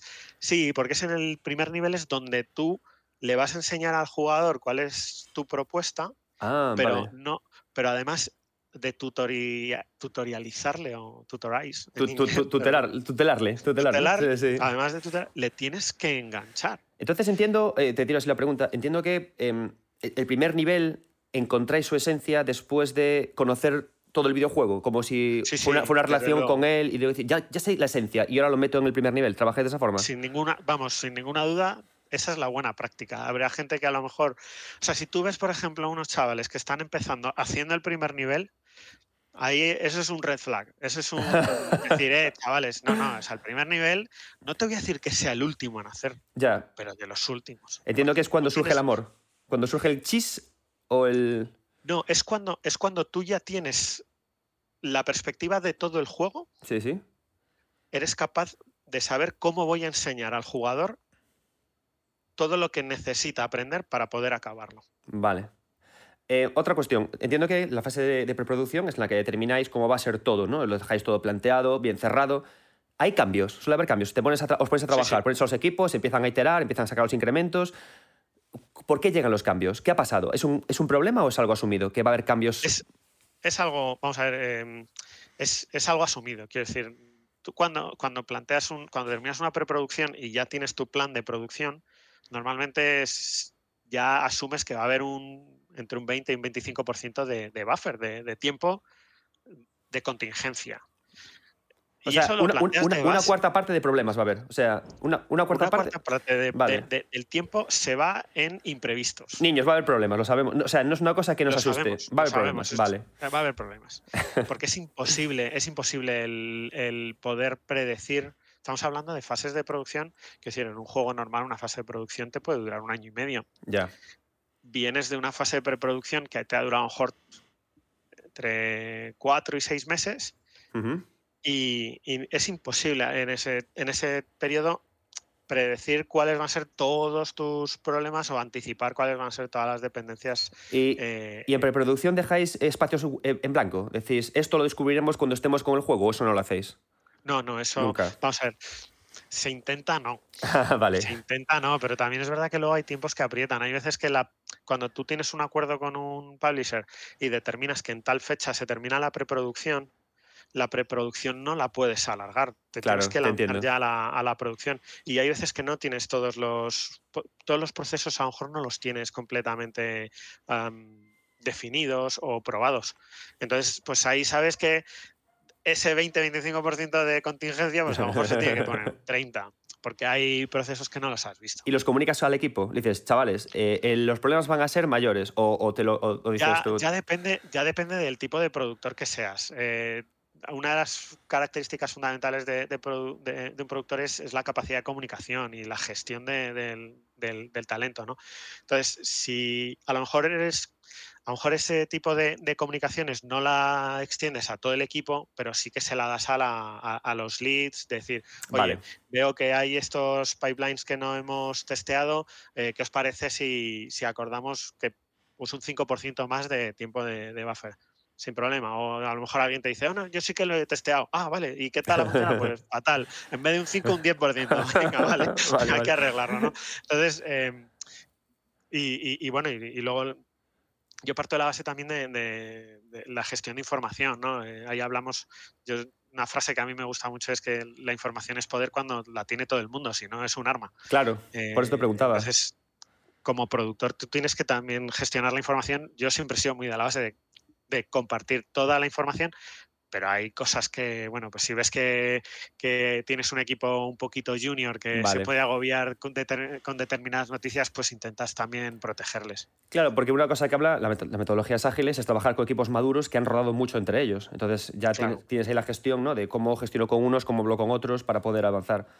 Vale, Correcto. una pregunta que tengo con esto. Em, claro, vosotros hay que tener siempre en cuenta eh, los E3, los Geoff Keighley Fest, los Gamescom, ¿no? ¿Cómo eso, ¿Cómo eso influye en la, en, la, en las fases de preproducción? ¿Aparecen desde el principio o de repente abre, alguien en la puerta y dice, niños, eh, traen el palet 3? Y otros, me cago en la mano. No, no, no. No, no, no puedes. Un E3 no, no lo preparas, o un E3, o llámalo cualquier, cualquier historia de mm. estas, no, no se prepara de la noche a la mañana. Quiero decir, los, los trailers, los, los assets de, de marketing, todo eso vienen, vienen. Hay equipos en, especializados en publishing, es decir, por ejemplo, Song of Nunu, eh, que viene tiene un equipo de, Riot Forge, que es su publisher, trabajando en, todo eso. Entonces. Entran desde el principio, ¿no? En, este, en esta iteración, en este sprint. Se avisa con mucho tiempo, además, eso. Se prevé con mucho tiempo. Y ya que tenemos eso, claro, entiendo que la gente de los stakeholders, la gente de marketing o la gente que sea externa, eh, te tocarán bastante las narices. O sea, quiero decir, hay una relación tensa entre quiero estas cosas y tú no, hay que es prioritario esto. ¿Cómo llevas esa parte del negocio? Porque me imagino que... Lo que pasa es que eh, hay que entender también que es una parte muy necesaria. No, no, no, por favor, claro que lo es. Entonces, eh, el productor ahí además sirve de enlace muchas veces entre lo que es el equipo creativo y lo que es el equipo, digamos, vamos a llamarlo el equipo tocapelotas, ¿no? Pero que tienen una, tiene una función al final que es vital. Quiere decir que si ellos no son capaces de posicionar bien el juego, de buscar esa ventana de lanzamiento de la que hablábamos antes, em, el, videojuego tiene que maximizar las ventas en, los primeros, en las primeras semanas de de, vida en el mercado. Es decir, cualquier, te hablo de, aquí sí te hablo, esto es una estadística de, de estas de, la prehistoria, ¿no? Cualquier juego que es una experiencia solo offline, o sea, tradicional, eh, prácticamente sus, ventas las tiene que hacer el 80% el primer mes. ¿Y tú sigues, sigues esas cifras? O sea, ¿las cifras las sigues tú con interés, con nervios o dices tú, yo mi, trabajo ya lo he hecho? No, no, no. Eh, se siguen con mucho interés porque además depende, de eso va a depender la, vida de tu futuro proyecto. Es decir, si tú a lo mejor, si tú haces un juego que, es un pelotazo y estás haciendo un concept, cuando, cuando llegas a, proponer pitch, tú tienes un catálogo detrás que es, espectacular. Claro. Es decir, por ejemplo, los chavales del Team Cherry, cuando sacaron el Hollow Knight, lo petaron a saco cuando han querido hacer el siguiente, tienen el tiempo del mundo para hacerlo. Ya. Porque, claro, tienen ese, digamos, tienen ese bagaje. Si tu primer juego es, yo qué sé, hay 4.000 juegos o medio millón de juegos en Steam que a lo mejor tienen una o dos visitas o dos ventas. Claro. Cualquiera de esos, cuando tú llegas al mercado o llegas a proponer algo, pues, hombre, lo, lo dices, eh, nosotros hemos hecho este juego. Sí, ya, pero pues no es lo mismo. Ostras.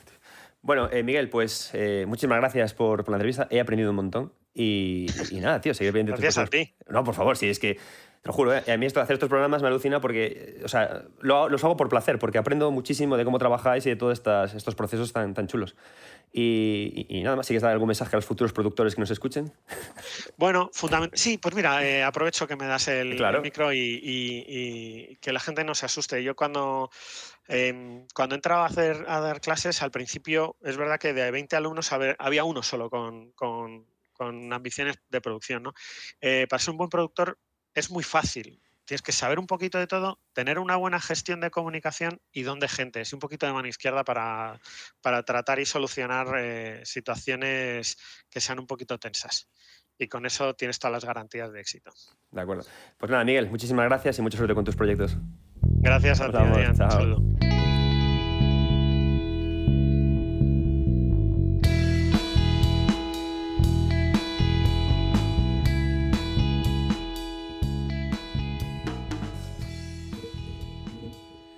Muchas gracias, Miguel. Bueno, eh, comparando lo que nos comentaba Miguel con Camacho, es increíble ver cómo eh, fluctúan los precios y los volúmenes de equipos entre, entre un tipo de proyectos y, otros, ¿no? Y yo he de decir que me parece, decía Miguel, ¿no? Que, eso va en el precio, eso va en, la paga, ¿no? En el sueldo que te dan, pero la idea de tener que manejar eh, precios tan altos, volúmenes de dinero tan altos, para gestionarlos en un equipo tan concreto, pagar nóminas con ello, y luego eh, saber que el juego tienes que tomar decisiones difíciles para que el juego salga y luego que venda, porque al final hablamos de presupuestos muy grandes y eh, requieren, por lo tanto, volúmenes de venta muy grandes. ¿no?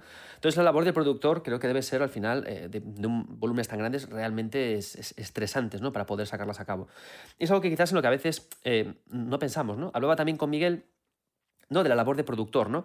Y también lo comentaba con Camacho, ¿no? El productor da ideas, el productor, no, el productor al final, en, por lo menos a un, nivel occidental, parece que lo que hace más es gestionar equipos, hacer recortes, tomar decisiones, hablar de dinero, gestionar, hablar con el cliente, ordenar los procesos.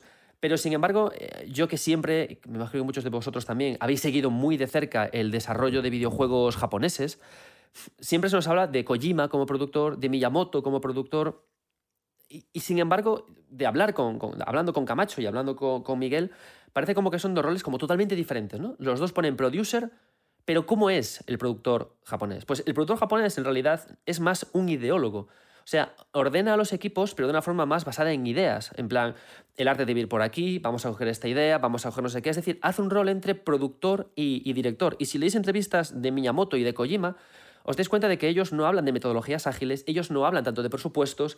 De hecho, cuando hablábamos de Metal Gear Solid 5, yo ahí siempre eh, ah, creo que le habría venido bien a Kojima un buen productor, porque el problema de Metal Gear Solid 5 es que se gastó 80 millones de euros y el juego tiene unos grandes problemas. Entonces, aquí quizás un productor tradicional como Miguel o como Camacho, llegando aquí diciéndole, niño, corta esto, añade esto, gestiona mejor el dinero, buenas animaciones, pero ay, ay, ay, ¿no?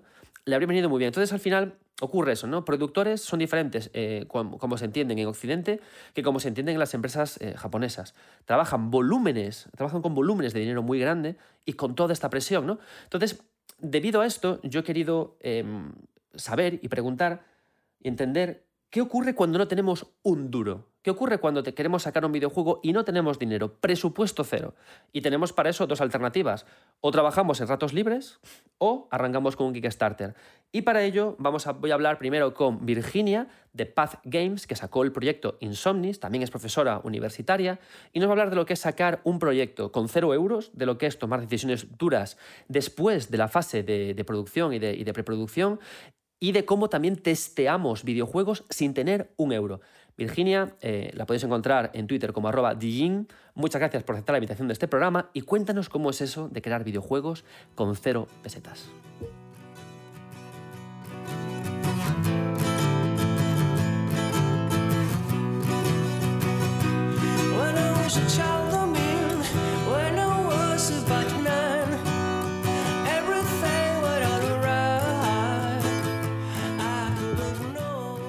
Seguimos en 9 bits y traemos eh, a la última invitada de la, velada, a, Vir, a Virginia, que es producer en, Path Games, que ha trabajado en, Insomnis. Y Virginia, bueno, bienvenida, ¿cómo estás? Hola, gracias por invitar, Adri. Ya andamos. Vale, entonces, eh, como te comentaba fuera de micros, este programa va sobre lo que es producir videojuegos, entonces hemos estado hablando ya sobre el, arranque del desarrollo, las, fases intermedias del desarrollo, y queríamos hablar, eh, quería hablar contigo sobre los momentos finales, sobre ese agobio de sacar el, proyecto, de qué ocurre en esos momentos tan críticos, de cómo quitamos y eh, quitamos, añadimos contenido. Para empezar, quería saber cómo es eh, producir juegos independientes, porque habéis sacado Insomnis, que es un juego pequeñito, ¿no? sí, efectivamente. ¿Cuántos seréis en el equipo de Insomnis? Dentro del equipo eh, propio éramos dos, pero luego trabajábamos con varias, bastante gente externa. O sea, yo hacía de productora no solo para los dos que éramos, sino para mucha gente con la que trabajábamos distintos aspectos. Trabajábamos con un chico de concept, trabajábamos luego con música, trabajábamos con modelado. Lo que pasa es que era externo a nosotros, a nuestro propio equipo. Vale, cuando se trabaja con estudios independientes es normal contar con mucha gente de fuera, o sea, es contar con colaboraciones externas. Em, en una empresa, al final, tú te puedes eh, permitir, cuando tienes una empresa muy grande, tú te puedes permitir pagar muchísimos sueldos. Cuando tú tienes una empresa pequeña, hay veces que tienes que contratar las cosas muy exactas y para un tiempo muy limitado. Si necesito una persona que modele en 3D durante tres meses, no la necesito durante todo el desarrollo, la necesito esos tres meses. Eh, un poco la, labor de producción va ahí, ¿no? ¿Cuánto presupuesto tengo? El presupuesto que tengo es mucho más pequeño que cualquier otro desarrollo, entonces tengo que contar con gente muy, muy contadita en el tiempo. Dependiendo cuánto más va creciendo el estudio, pues es mucho más normal que puedas ya ir contratando gente durante mucho más tiempo, porque los proyectos se van sumando uno al siguiente, al siguiente, se van como solapando siempre los proyectos y siempre hay algo en el que ese modelador o ese concept artist esté trabajando.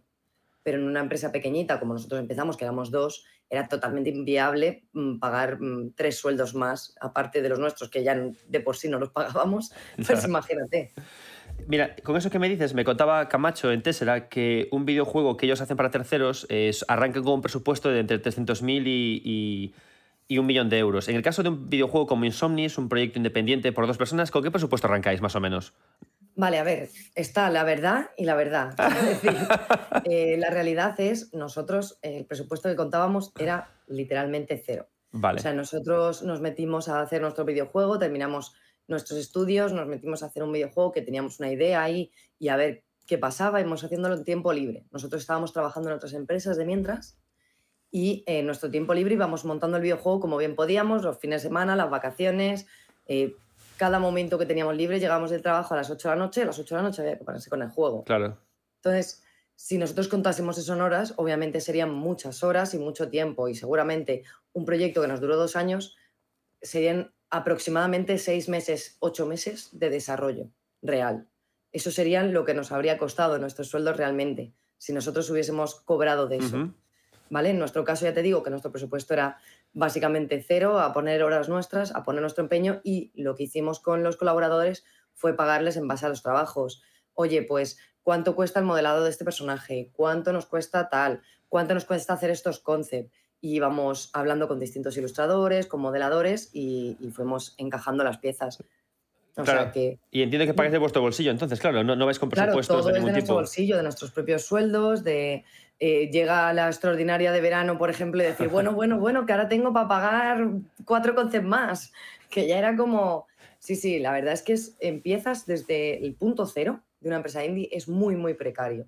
Luego ya tienes unas empresas indie un poquito más consolidadas, ya estaríamos hablando de empresas empresas montadas, bien montadas, como podría ser un Devilish, por ejemplo, que es una empresa española muy famosa y muy bien montada, o como podría ser Piccolo o Petuns, ¿no? Eh, empresas muy afincadas ya, que ya tienen una base sobre la que establecerse y ahí ya es distinto, ya cuentan con presupuestos. Obviamente no empiezan a lo mejor con presupuestos de 2 millones de euros, empiezan a lo mejor con presupuestos desde, a lo mejor empiezan con 50, 60 mil euros, ya pueden empezar un proyecto. Que ya es una pasta también, claro, ver todo eso. Claro, hombre, depende de, de qué hablemos. Es que hay, hay una muy amplia gama, ¿no? Estamos hablando de juegos de muchísimos millones y estamos hablando de que, por ejemplo, una, cosa interesante que estoy viendo yo el otro día, un tráiler de un juego AAA puede llegar a costar unos 12 millones. Ostras. Una empresa indie no tiene eso ni para montar 10 juegos. Es, muy curioso la, disparidad de precios que hay en el. Sí, sí, es que estoy, estoy alucinando porque yo aprendo mucho hablando con vos de estas cosas porque eh, yo este programa va sobre todo porque creo que hacemos mucho el videojuego es arte, pero si empezáramos a preocuparnos del videojuego como producto, igual estaríamos todos menos precarios y viviendo un poquito, un poquito mejor. Tú como, como producer en un proyecto que parte sin presupuesto, ¿cómo estableces un plan de trabajo? No sé si trabajas con metodologías ágiles. ¿Cómo consigues compromiso con la gente? Eh, Primero, nosotros eh, no trabajábamos, o sea, trabajábamos con gente, quitando nosotros dos, que somos los socios de la empresa, que somos Gonzalo y yo, los creadores del juego. Eh, nosotros, nuestra propia metodología es hay que currar porque hay que sacar el juego. O sea, metodología ágil, nada. Era nuestra. Hay que sacar esto hoy, este nivel tiene que estar para hoy, sí o sí o sí, poner nuestras propias fechas y punto. De hecho, nuestro. Nuestro mayor punto era, tenemos que sacar el juego antes de Halloween, como sea. Entonces fui estableciendo varios hitos y a raíz de esos hitos íbamos diciendo, vale, pues esta semana para llegar a este hito necesitamos terminar todo esto, tenemos que tener estos puzzles, tenemos que tener este recorrido, tenemos que tener este modelado. Y íbamos un poco así con todos. Con los demás era muy sencillo porque como íbamos con trabajo pagado, eh, es tan fácil como decirles, vale, quiero hacer estos, estos modelados y los tengo que tener para esta fecha. ¿Cuánto me cobras? Te dan el precio y tú dices, vale, pues sí, entonces nosotros lo teníamos muy sencillito, pero al final es ir cerrando según vas necesitando e ir pidiendo presupuestos. Vale, ¿el desarrollo de Insomnies cuánto, cuántos llevó al final con todo? Alrededor de dos años, pero es por lo que te digo, porque no podíamos trabajar en días de diario eh, por el día, trabajábamos por la noche y a lo mejor eran dos, tres horas por la noche, como mucho, no podíamos echarle mucho más. Entonces, al final, mm, Claro, claro. Tardamos mucho más, o sea, sé que es un producto muy pequeño, pero tardamos muchísimo más en desarrollarlo porque no teníamos ocho horas para estar desarrollándolo. Una empresa indie que sí que tenga esas ocho horas, obviamente, pues habría sacado Insomni, ya te digo, en seis, ocho meses perfectamente. Cuando, cuando se trabaja como trabajáis vosotros, sin presupuesto y motivados por, la pasión o por arrancar, se, se, hace lo mismo que cuando se hace con otro videojuego. Llega ese momento en el que hay que recortar contenido porque hay que sacarlo, porque en vuestro caso os planteasteis una fecha concreta. Entonces, Claro, me gustaría, me gustaría saber em, cómo decidiste qué había que quitar, qué había que poner cuando la fecha de entrega se, se acercaba y cómo se vive ese momento tan fastidiado. De, joder, igual si quito esto, ¡ah! insomnios y insomnis. Un mogollón de, de anécdotas interesantes. Em, aproximadamente a tres meses antes de lanzar el juego, nos, de repente nos planteamos que había que cambiar completamente eh, uno de los modos de, de, juego, o sea, el sistema de juego. El sistema de juego era en línea recta, ¿vale? Era, mm, voy de la sala A a la sala B, a la sala C, a la sala D, y era así, ¿no? Una historia lineal, por, así decirlo. Y de repente dijimos, joder, mm, qué rabia que sea una historia tan lineal que tengo que coger una llave para abrir una puerta y no puedo haber ninguna puerta más. Nos empezamos a plantear cosas, sobre todo como estábamos cerrando el guion con los dobladores y demás, nos empezamos a plantear, joder, ¿y por qué no puede pasar por las otras habitaciones? ¿Por qué todas tienen que estar cerradas? Y dijimos, vale, hay que abrir toda la casa. Pues nos planteamos quitar las 200 llaves que teníamos y dejar una llave. Y todo lo demás buscar soluciones para que no fuesen llaves, se abrieran de formas distintas o muchas estuvieran abiertas, pero fuera el puzzle lo que estaba. Pero qué locura, ¿no? Esa, decisión. Fue muy locura, pero sí que es verdad que luego recompensa, porque luego te das cuenta de que has hecho algo mm, interesante. Entonces, ya te digo que esa, esa anécdota la tengo con mucho cariño porque nos llevó a echar muchísimas horas y sobre todo más que echar horas en programación, porque ya te digo que en programación es quitar la llave y meterla en otro sitio. Es como de una llave consigo algo que me abre una puerta que no es una llave. Ya, ya, ya, ya. Parece una tontería. No, no, claro. Constantemente los videojuegos, sobre todo los triples A, lo hacen mucho. El, vale, Resident Evil. A mí me hace gracia, por ejemplo, cuando me dicen, no, es que en Resident Evil no tienes que usar una llave para abrir una puerta, tienes que conseguir las tres cabezas de un perro. y es en plan, vale, tres trozos de llave, que si lo unes hacen una llave y que abres la puerta. Claro. Entonces, es curioso, ¿no? Porque fuimos buscando ese tipo de soluciones y, además rápidas y la, lo conseguimos solventar. Hay muchas cosas que fuimos recortando. También tenemos un nivel que, era de, que es de unos cuadros y hay que elegirlos con la, con una radio, eh, el orden que van los cuadros, y los cuadros los cambiamos por completo porque hicimos un testeo en una feria y nos dimos cuenta de que la gente no entendía una mierda de los cuadros. Cogimos y dijimos, hay que tirar todo el arte que habíamos hecho, contratar a alguien que haga este arte rápidamente, que al final lo hice yo. Los cuadros los tuve que hacer yo porque no había tiempo y, mm, y sacar algo mucho más ilustrativo. Y luego, pues eso, eh, mm, fueron cinco niños, o sea, cuatro niños, los cuatro niños tenían que llevar su doblaje, métele el doblaje nuevo para que cuadre con los nuevos cuadros. Y mm, sí que es verdad que los tres últimos meses en lo indie siempre es una locura, porque hay un montón de variables con las que no cuentas. Y claro, como no puedes hablar muchísimo antes con la prensa, porque si yo tengo un juego muy grande, ya desde el principio puedo testear, puedo hacer muchas cosas, pero cuando yo tengo algo muy pequeño, yo no puedo molestar a la prensa un año antes de hacer el juego y decirle, oye, mira, que quiero que me testes el juego y que me digas si esto te gusta. No, solo puedo hacer tres meses antes de que salga el juego, como mucho, para que ellos tengan algo de interés. Claro. Y claro, cuando se lo dices, pues em, te, dan respuestas con las que no habías pensado y tienes que buscar soluciones rápidas. Y las soluciones normalmente, pues en brainstormings, a veces incluso eh, yo recuerdo tener conversaciones con mi propia familia, en plan, joder, se lo trasladaba a un mundo real, en plan, una especie de... Te voy a hacer una analogía rara, ¿vale? Hablo mucho, ¿eh? Perdona. No, no, no, por favor, este es un podcast a tope. Em, me acuerdo que eh, tenía un, un, problema con la disposición de, de, los objetos, ¿no? Y cogí a mi primo, me lo llevé a dar una vuelta por, por, por las calles y le dije, vale, dime por qué este banco, había un banco en medio de la calle, por qué está mirando a la carretera en vez de a la calle. Y empezó a darme respuestas, ideas, ideas, ¿no?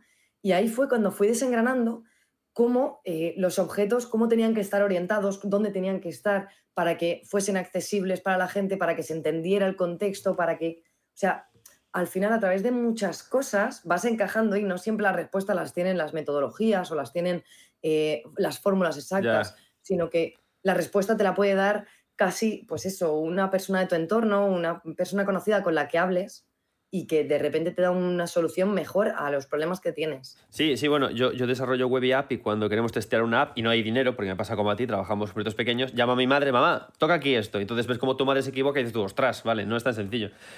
Me, gusta. De hecho, esto lo hago mucho. ¿Verdad? Eh, yo lo digo mucho cuando doy clase. Eh, traer al típico amigo, bueno, de hecho lo hacemos tanto en, en el propio desarrollo como luego en marketing lo mismo. Claro. Eh, mm, ¿Y cómo has llegado a esto? Y espera, eh, mm, ¿y cómo te enteraste de este juego? ¿Y cuándo empezaste a jugar? ¿Y por qué empezaste a jugar? Sí, sí, sí. Mira, Sí, sí, sí. Dime, dime. No, no, no. eh, una, claro, me gusta porque al final, claro, por lo que veo cuando trabajamos eh, a, estos niveles, tenéis que buscar todo tipo de soluciones creativas, soluciones baratas. Incluso lo que me comentabas tú de que quitabais la llave para abrir tal, eh, te entendí que, claro, teníais que hacer eso, pero sin que tuviera mucho impacto en el desarrollo. En plan de, vale, tenemos, tenemos ya esto. ¿Cómo lo hacemos para que no nos fastidie mucho? Claro, em, igual, con, igual con el testeo, ¿no? O sea, tenéis una fase de testeo que como no podéis coger a, a gente de QA, vais a eventos directamente y lleváis el juego. Efectivamente, vamos a una feria o organizamos un testeo con alguna universidad que nos lo permita, que muchas veces las universidades te dejan una sala para hacer una, un testing y puedes hacerlo con sus alumnos, con alumnos de diseño de videojuegos o de creación de videojuegos, siempre están dispuestos a, a ir a una clase, bueno, a una clase, a, un- a una salita y testear los juegos, que eso es súper chulo, la verdad, eso hace unos años no existía, yo es que llevo ya en el mundo de videojuegos desde 2012, Claro, ostras, entonces... claro. Claro, entonces eh, eso no, antes no lo había, ahora sí y es muy chulo el poder tirar de alumnos y además que están implicados y que les mola mucho. Mm. Y mm, luego también en, en cuanto a recortes, que me Vale, acabo de acordar más sí. cosas. Eh, por ejemplo, eh, nos pasó con las animaciones. Las animaciones es algo que es muy caro. ¿Vale? Porque Es lo más caro, digamos, que hay. Por eso No trabajáis es lo tanto. más caro, pero es una cosa bastante cara. Vale, es que me gusta mucho la parte de dinero. O sea, es un tema que me, que me mola mogollón. Entonces, Sí, no, por eso se trabaja tanto. entiendo en- porque a mí también. Es que me gusta Pero mucho hablar de pasta. Es una parte cara porque, claro, tú un personaje lo haces una vez, pero las animaciones, ¿cuántas veces las tienes que hacer? Claro. ¿Cuántas necesitas? ¿Cuántas? La misma animación a veces no te sirve para las mismas cosas. Quiero decir, no es lo mismo abrir un cajón de abajo que abrir un cajón Ya. de arriba, que abrir una puerta. Eh, entonces, esa fue una de las cosas que tuvimos, en nuestro caso, pues que cortar muchísimo. Teníamos como 15 animaciones por personaje y al final se quedaron en 3 o 4 animaciones por personaje porque no podíamos animar más. O sea, no había tiempo, no había dinero y teníamos que recortar. Y como produ- las cosas que- Y como productora habías establecido al principio del proyecto el número de animaciones. Tú sabías que eso era caro y que en principio a ver si llegábamos a eso. establezco al principio, pero eh, primero que aunque yo tengo una variable más o menos de precios, eh, una cosa es los precios que yo establezco cuando empiezo un videojuego y si tiro dos años con el videojuego te digo que los precios cambian de absolutamente Sí, ¿no? todo. Cambia el precio de la leche, imagínate los de los videojuegos. ¿Cómo, entonces- cómo encuentras estos colaboradores para poder trabajar? ¿Gente, gente que ya conoces? ¿Búsquedas por Twitter? ¿Cómo, haces? eh, para encontrar los colaboradores es sencillo. Al final, eh, muchas veces en la, mun- en la industria del videojuego nos basamos en amigos, amigos de amigos, el boca a boca, eso importa muchísimo. Yo siempre lo digo cuando he tenido que dar clases en alguna universidad, siempre les digo, mirad lo que tenéis a vuestro alrededor porque va a ser el recurso más valioso que vais a tener dentro del mundo de videojuegos, sobre todo a la hora de producción. Producción no se trata de saber... eh, no se trata de ser más listo del mundo, ni saber poner las mejores fechas, ni saber llevar las mejores tareas, sino también el tener los números de las personas que te pueden ayudar cuando tienes un problema. Y eso es súper, súper importante. Entonces, eh, es muy fácil que un amigo tenga un contacto de un amigo, que alguien te pueda presentar un modelador, animador, eh, texturizador o lo que sea que necesites.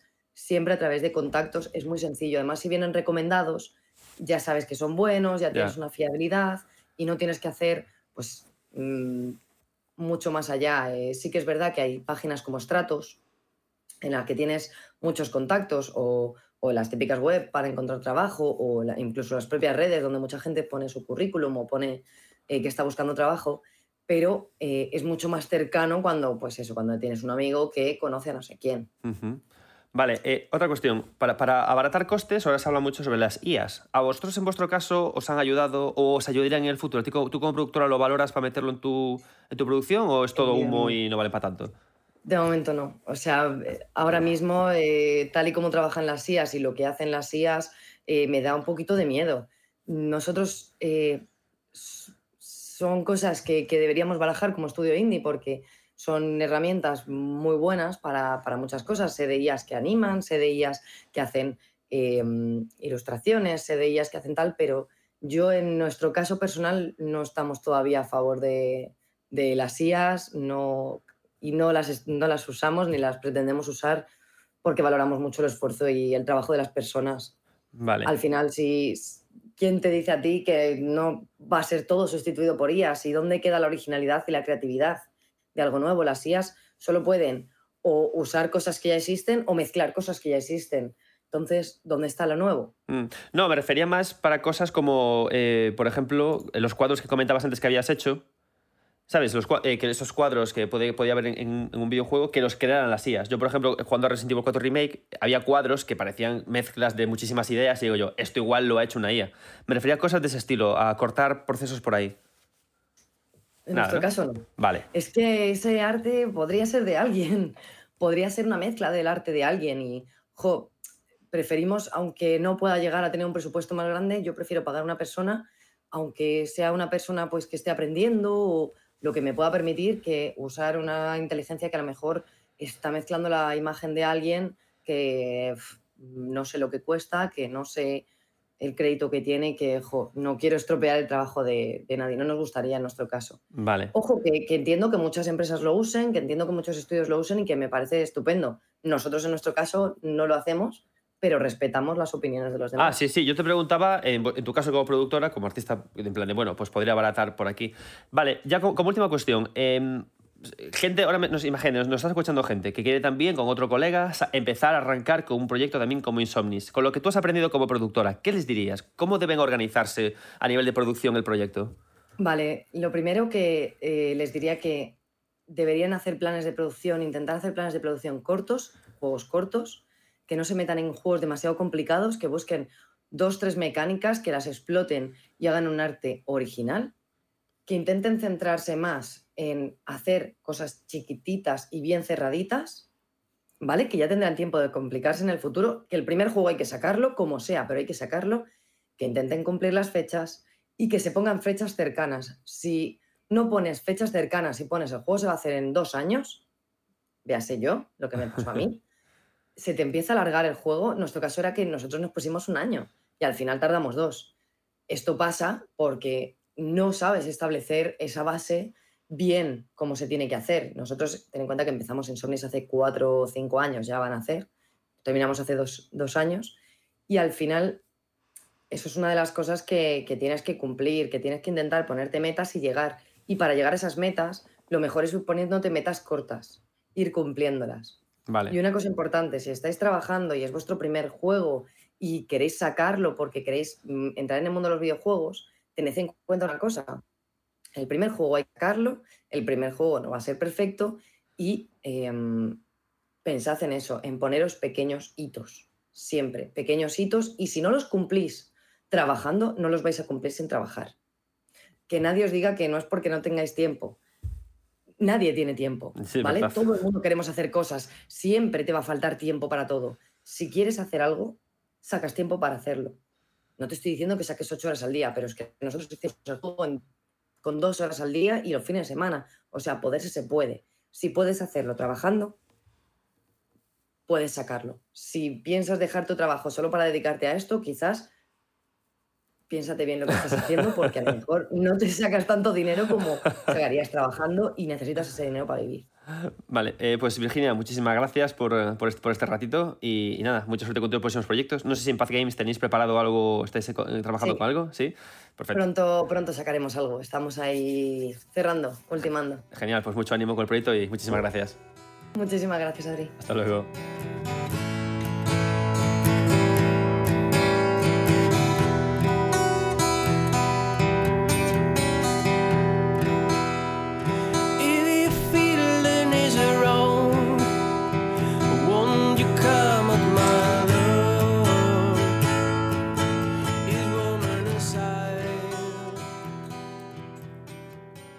Muchas gracias, Virginia.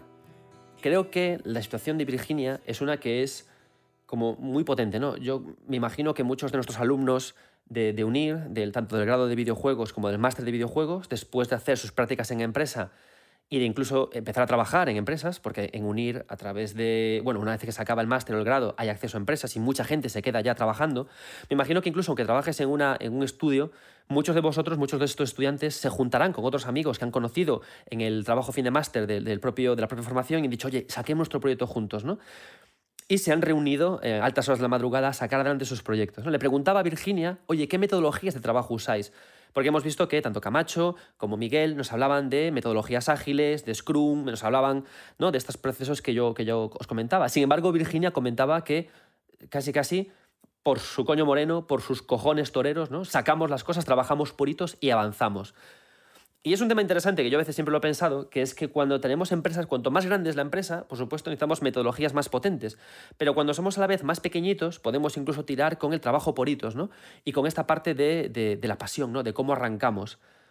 Hay también un, elemento muy interesante que me comentó Virginia, que es la idea de contar con trabajadores externos.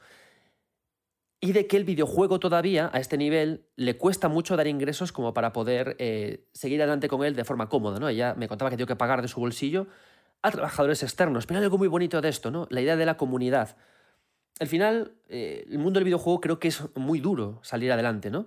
Por supuesto, hay personas que lo que hacen es que acaban el grado, se ponen a trabajar en una empresa y se dedican a hacer cosas concretas y que van trabajando, ¿no? Pero que hay otros que no únicamente quieren hacer partes de un videojuego, sino crearlo, ¿no?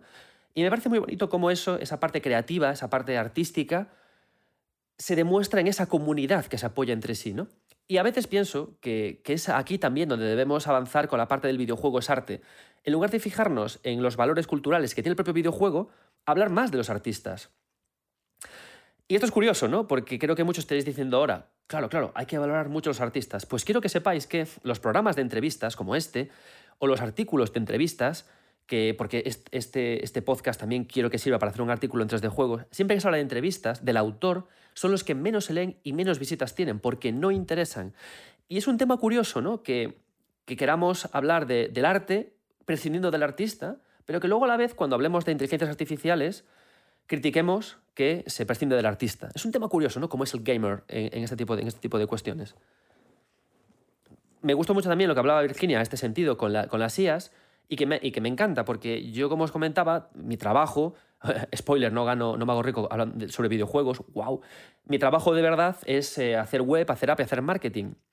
Y yo tengo amigos que trabajan en desarrollo, que trabajan haciendo este tipo de cuestiones y que usan las IAS porque facilitan procesos de desarrollo, pero que cuando hablamos de videojuegos no son tan interesantes por lo que me comentaba Virginia, porque matamos justamente al artista. Y si hablamos de que el videojuego tiene que avanzar hasta que primero sea producto sólido y luego hablemos de arte, es un tema muy interesante. No uso las IAS porque me aleja más de la idea de arte. Y me parece un tema muy interesante y creo que también pone mucha sensatez, ¿no? No está mal usar las IAS cuando queremos buscar soluciones de código, no está mal usar las IAS cuando queremos buscar soluciones de desarrollo, pero cuando estamos hablando del el videojuego y lo reivindicamos como producto artístico, las IAS quizás no deberían ser usadas porque me alejan todavía más del concepto de arte, matan al artista, ¿no? Y nos llevan a un camino muy diferente. Bien, Virginia, como decía, muchas gracias por, estas reflexiones, por este ratito de hablar, con, de hablar contigo. Jugad a Insomnis y seguid el trabajo de Path Games. Quiero acabar este programa con un estudio diferente, ¿no? Hemos hablado con estudios independientes, hemos hablado con estudios que trabajan para otros, y voy a hablar ahora con Katniss Game y con su productor Marco Domingo. Este estudio es muy interesante porque lo que hacen es que hacen porting para otros, trabajan haciendo también publishing, dentro de poco van a sacar Chronicles, Chronicles of Two Heroes, un juego muy interesante, 2D, chulo, bonito. Y luego además también, eh, bueno, además de hacer sacan también juegos propios, ¿no? Entonces, me gustaría saber, ellos, para, el Chronicles of Two Heroes, hicieron un Kickstarter, ¿vale? Pero aquí viene la gracia. El Kickstarter que sacaron, ganaron 35.000 euros y fue un éxito. Sin embargo, hacer un videojuego cuesta 300.000 euros como mínimo. O 70.000, como me decía Virginia.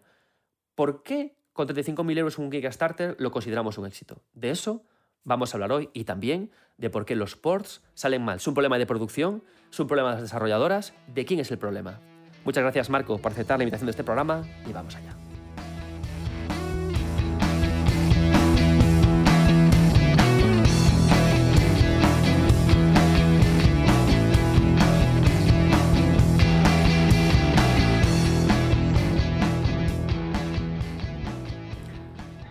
Seguimos en 9 bits y ahora vamos a hablar con Marco Domingo, que es cofundador de Cadness y también es CTO. Y vamos a hablar con, sobre cómo es eh, producir, video, eh, producir videojuegos en un contexto de hacer porting y también de videojuegos eh, independientes. Marco, muchas gracias y ¿qué tal estás? Buenas, gracias a ti. Que estáis a nada de un lanzamiento. Sí, sí, nos queda nada el viernes para lanzar Chronicles of Two Heroes y la verdad es que estamos muy ilusionados porque sí que nos habíamos eh, tomado un tiempo, hace ya un tiempo desde el último lanzamiento de Carnes y nos habíamos centrado más a lo mejor en porting puro, pero ahora pues hemos vuelto con más ganas y, bueno, pues en este juego pues hemos hecho desarrollo, hemos hecho porting y también haremos publishing. El juego no es eh, enteramente nuestro porque los desarrolladores principales han sido Infinite Experience, un, equipo de, Italia, pero, pero le hemos dado mucha caña desde, el estudio para, para, que esto salga bien. También desde la parte de, de comunicación y marketing, con el tema del Kickstarter. Entonces, tenemos ganas de, de, ver cómo va todo y... Vale. Empiezo con las preguntas entonces, que es algo muy interesante. He podido hablar a nivel de producción con gente que sacó triple SAS, con gente que ha hecho videojuegos desde cero. Vosotros habéis arrancado con un Kickstarter para Chronicles of Chihiro y que fue además exitoso. Tengo que preguntarte, tú como me contabas antes que como CTO, que eres el que controla la parte técnica del estudio, también haces labores de producción. Como productor, ¿cómo encaja eh, en la idea de un Kickstarter? ¿Cómo se plantea? ¿Cómo surge? por, qué se toma? ¿Y cómo, qué influencia tiene en el resto del proyecto?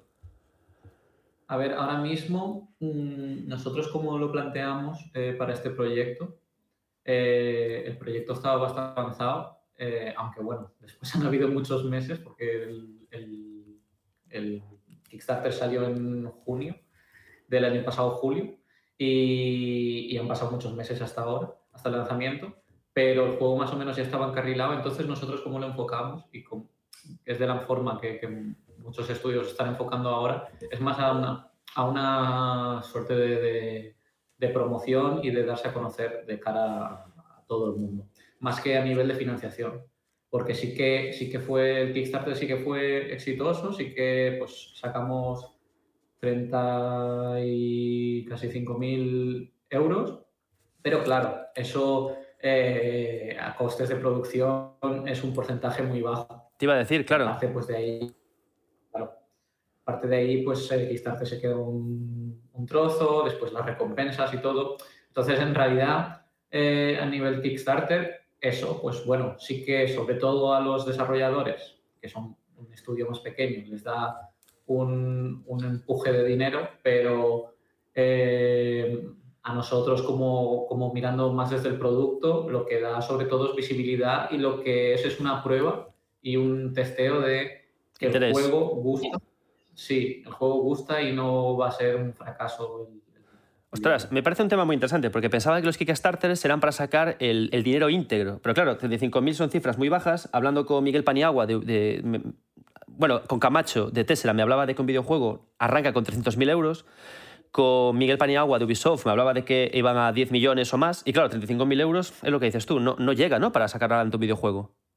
Claro, claro. Eh, nosotros al final, eh, o sea, todo lo que hemos aportado eh, desde Cadnes, pues son gente que tenemos contratada ya desde hace mucho tiempo. Entonces, eso parece que, el dinero no, sea tanto, pero te empiezas a sumar todos los sueldos. Claro. Y, todo, y todo lo que, todo el tiempo que han dedicado eh, los compañeros y, sale una cifra mucho más alta. Y ya no te digo eh, los desarrolladores eh, principales del juego que, han estado ya desde hace unos cuantos años en ello. Al final lo que pasa es que muchas veces eh, nos hemos acostumbrado, ¿no? como muchos sectores, a que lo indie sea un poco sobrevivir hasta el lanzamiento y tal. Y es un poco por eso los costes son muy bajos, pero en realidad no deberían ser. El claro. un videojuego es, pues eso, mínimo de este tamaño pues serán 300.000 euros perfectamente. O sea, Chronicles of Chihiro tiene esa horquilla, 300.000 euros, ¿no? O sea, que es el...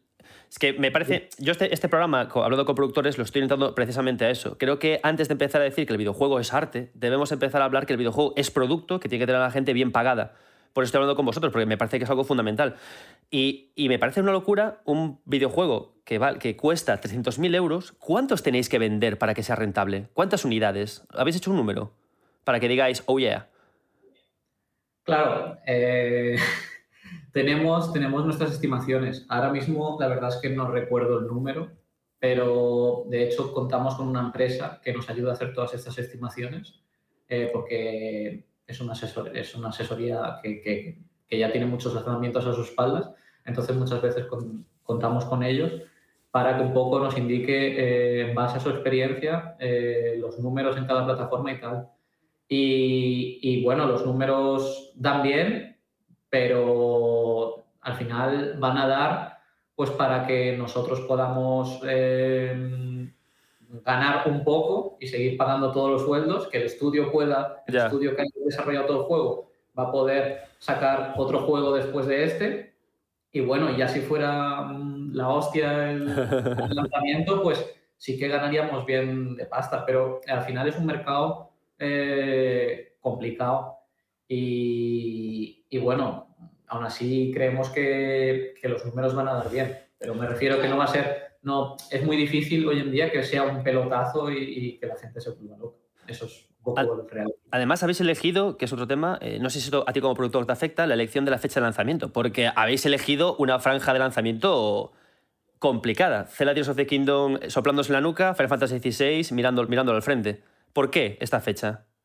Sí, al, final, al final un poco ha sido, sobre todo, gestionándolo a nivel lo, ha guiado todo un poco el desarrollo.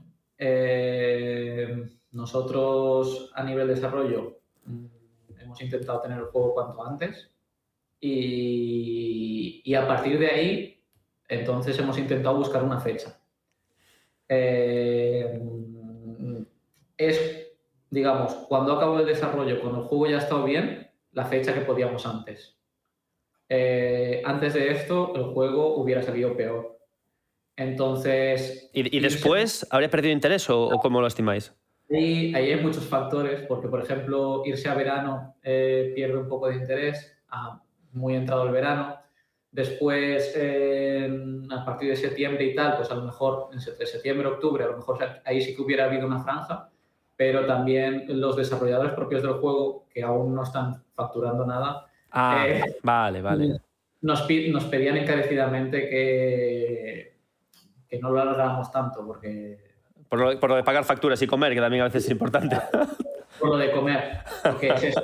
Nosotros a nivel de empresa sí que tenemos una estructura y tenemos pues, facción de otros proyectos y tal, pero ellos, eh, todo su beneficio va, va, a venir de este proyecto. Hmm. Entonces, eh, nos pidieron que cuanto antes mejor y nosotros, pues eso, incluso pensamos sacar antes del Zelda, claro, el Zelda ahí era el principal escollo. La madre que lo parió, ¿eh? Es que... claro, eh, y nos reunimos muchas veces para ver qué hacíamos y tal. Eh, y pensamos en sacarlo dos o tres semanas antes. Pero preferimos ponerlo después, simplemente por pulirlo un poco más. Vale. El juego mejor. Vale, esta, es un buen dato porque, claro, esto nos hace comprender que no siempre las cifras de lanzamiento se, se, deciden con una precisión marketingiana de la leche, no, simplemente es por pagar facturas a veces, tiene que salir ya y tiene que salir ya. Sí, claro, al final sí a nosotros como estudio, por ejemplo, como publisher, a lo mejor no nos importa tanto unos meses arriba, unos meses abajo, nos hubiéramos podido esperar. Pero, y a las empresas grandes, pues también es lo mismo. A lo mejor ellos tienen el juego acabado en febrero y te lo sacan en septiembre. Pero, pero claro, a nivel estudios indies, pues a ellos sí que les importa pues en facturar cuanto antes claro. y poder estar haciendo y ya recibir dinero para poder estar haciendo el siguiente juego. Y, sí. Vale, eh, además de, como hablábamos antes, de juegos independientes, de, publicar y, apoyar a estudios independientes, hacéis ports. ¿Se saca más pasta de publicar juegos como, como estudio independiente, como publishers, o se saca más pasta haciendo ports? Para otros. Pues, claro, eh, nosotros la experiencia como publishers aún es eh, corta. Hemos sacado nuestros propios juegos y ahora con el Chronicles será el segundo juego que sacamos como, como publishing. Eh, es difícil saber porque también ahí hay una cosa que es, una vez tú tienes un, catálogo muy grande de juegos, lo bueno del publishing o de lanzar tus propios juegos, y los lanzas con una frecuencia alta, eh, es que tú siempre tienes un, un incoming todos los meses eh, entrándote en las arcas. Entonces, no tienes que estar preocupando, preocupado como por ejemplo si vas por proyecto, en tengo que sacar este proyecto tal día eh, ya este mes, porque si no las facturas no las pago, tú sabes que cada mes vas a tener mínimo un recurrente de dinero. Entonces, si generas un buen catálogo a nivel de publishing, eh, puede ser muy, muy fructífero y puedes estar, incluso el estudio podría estar mucho más estable. Eh, pero claro, de primeras, lo que más dinero te va a dar son proyectos concretos eh, las empresas cuanto más grandes mejor porque tienen más capacidad de pago. No es lo mismo, no es lo mismo pues hacerle el porting para una persona que sabes que es un indie o para un grupo para un juego indie, que, que si ya haces eh, pues porting a, a publishers que, que, lo manejan todo a gran escala. Entonces, eh, nosotros, pues por ejemplo, somos bastante, intentamos ser comprensivos y pese a que los pese a que el tiempo, hora y el dinero son los que son, nosotros siempre intentamos, pues si es un indie, intentamos aconsejarle exactamente pues, las cosas que pueden hacer ellos para reducirles un poco el presupuesto. Vale. Intentamos, intentamos un poco ajustárselo para que simplemente puedan hacerlo. O sea, la hacéis, de, la hacéis de productores, los estudios independientes como publishing, ¿no? Trabajáis Sí. con ellos de esa forma. Much- muchas veces sí, porque es que es eso, te llegan, a lo mejor te llegan y dicen, bueno, yo eh, el juego lo que sí que lo quiero sacar solo en, eh, en Steam, no hace falta que me ayudéis. Pero claro, ellos Sí. nunca han tocado ni cómo se maneja la plataforma de Steam, no han tocado ni, ni cómo se hacen los trofeos, ni los servicios, ni guardar la nube. Entonces, pues nosotros, pues de buena fe, tanto que no es mucho dinero y tenemos otras plataformas contratadas, pues a lo mejor le podemos ayudar en eso y ni le cobramos ni nada. Mientras que, oye, si son empresas grandes, eh, norteamericanas, que tienen el culo pelado, pues les decimos un poco más. Oye, si esto, eh, esto es dinero y es tiempo. Sí, claro, claro. Intentamos un poco, pues, tener un esa filosofía. Vale, mira, hablando de producción, estamos hablando de que eh, un videojuego, sacarlo adelante son 300.000 euros. Cuando hay un presupuesto de porting, ¿qué presupuestos se manejan? Claro, eh, la horquilla es un poco abierta, porque al final, mm, a lo mejor, depende de varias variables. La primera es, por ejemplo, eh, las plataformas, ¿no? Pues es que podemos portar desde una hasta todas, que Claro. bueno, todas, pero consolas y PC, y después también el juego puede ser un juego muy indie, a lo mejor 2D, que a nivel de optimización pues, eh, requiere menos esfuerzo y, y single player o algo así. Y después también puede estar pues, eh, multijugador, gráficos 3D que necesitan optimización. Entonces va, la horquilla va, es bastante grande. Donde nos movemos nosotros normalmente, ahora mismo, suele ir entre de 20.000 a 100.000 euros. Vale, entonces entiendo que los presupuestos de porting son siempre menores, por supuesto, que un desarrollo, claro. Sí, sí, sí, sí. Vale, ¿cómo organizáis a los equipos para hacer, eh, para hacer eh, porting? Porque claro, te llega, un, te llega un videojuego y te dice hay que sacarlo para Switch, para Play 4, para Play 5 y para Xbox desde Steam. ¿Cómo organizáis tú a la gente? ¿Tenéis equipos suficientes? ¿Hacéis varias cosas a la vez? ¿Cada uno se ocupa, cada equipo se ocupa de una plataforma? ¿Cómo lo montáis?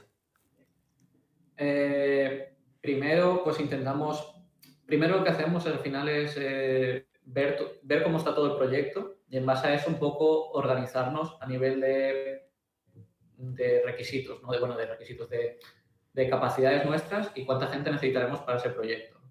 Eh, una vez sabemos eso, lo que intentamos un poco es ir más o menos plataforma por plataforma en orden.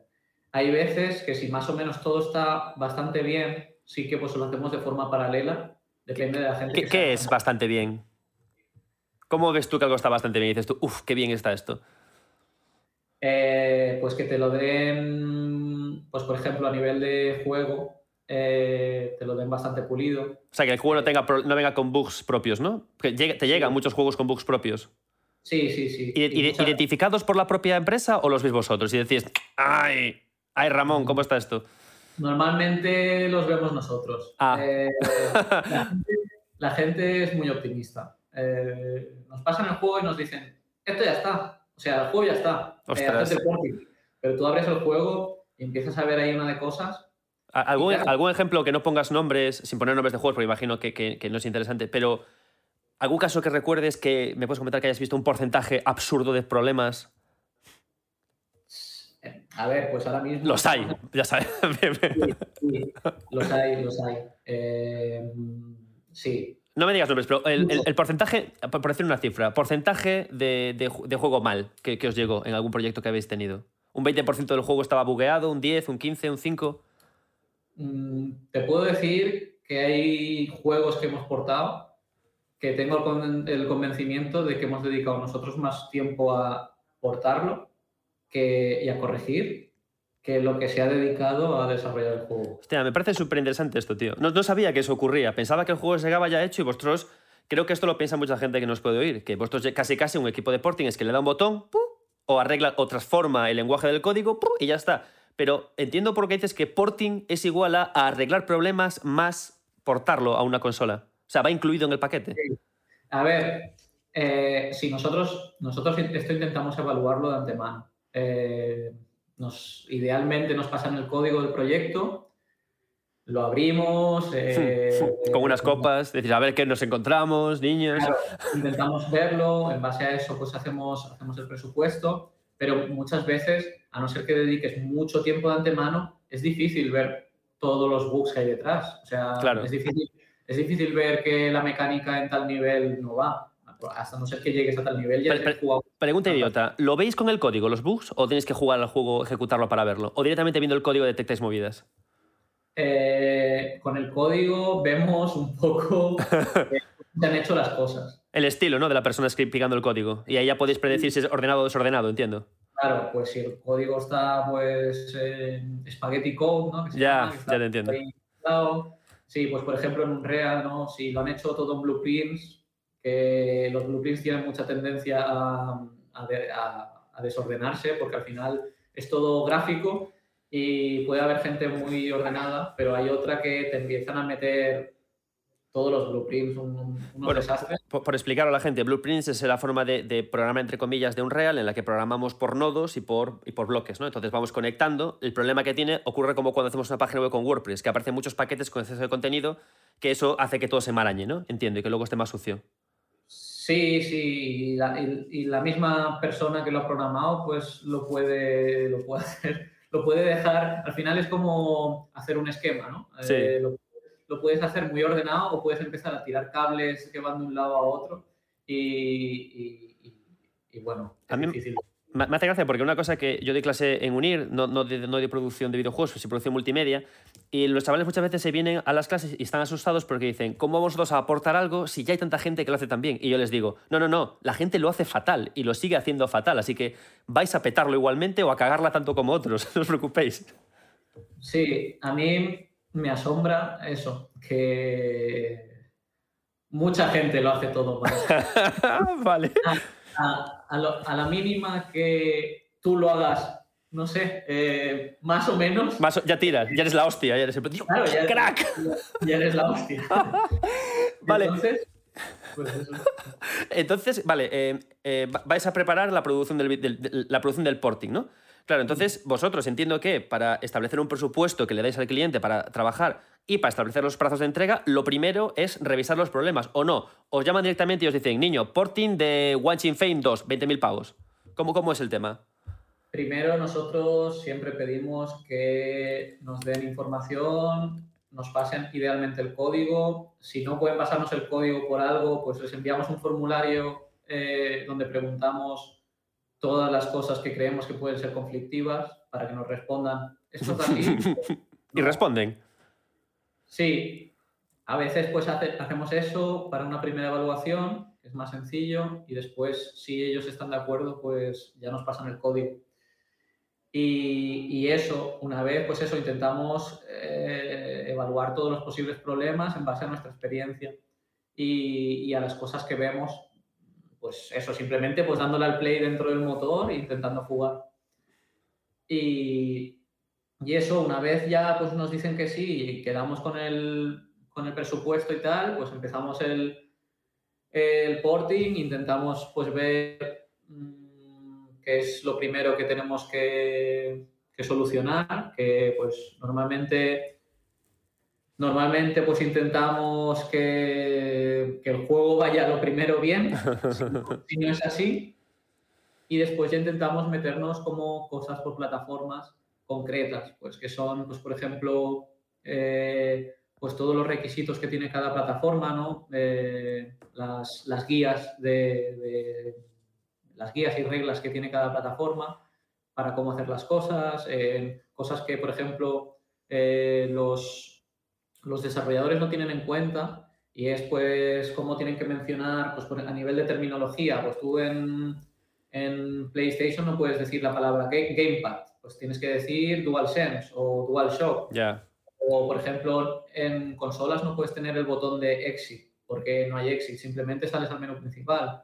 O, o el guardado, pues por ejemplo, eh, tienes que manejar si los casos de que un archivo sea corrupto o que no te quede espacio en la consola. O, entonces tienes que manejar una serie de reglas que las consolas y las plataformas tienen establecidas cómo actuar y todo eso se tiene que manejar. Entonces, eso es el principal, el principal, digamos, cosa que hacemos por plataforma. Después la otra... Programar es genérico, entonces, es general, el, lenguaje es común. Sí, sí, excepto algunas cosas muy concretas, eh, la mayoría de juegos común. O sea, hacéis un port común y luego hacéis, lo dividís en particularidades, en plan, vale, ahora que tengo el bloque, hago el de Switch, hago, que es cambiar, eh, entre muchas comillas, cuatro cosas. ¿O cuánto tiempo lleva, cuánto tiempo más o menos estimas de que sacas ese bloque común de port y, por ejemplo, lo tiras a Switch? Ese, paso a final a Switch. ¿Lleva mucho tiempo, poco? Mm, a ver, a lo mejor es. Claro, también es depende de las plataformas que tengas, ¿no? Eh, si tienes muchas plataformas, pues esa parte es más pequeña porque ocupa más tiempo las, cosas específicas de cada plataforma, mientras que si es solo una plataforma, pues ponle que a lo mejor es eh,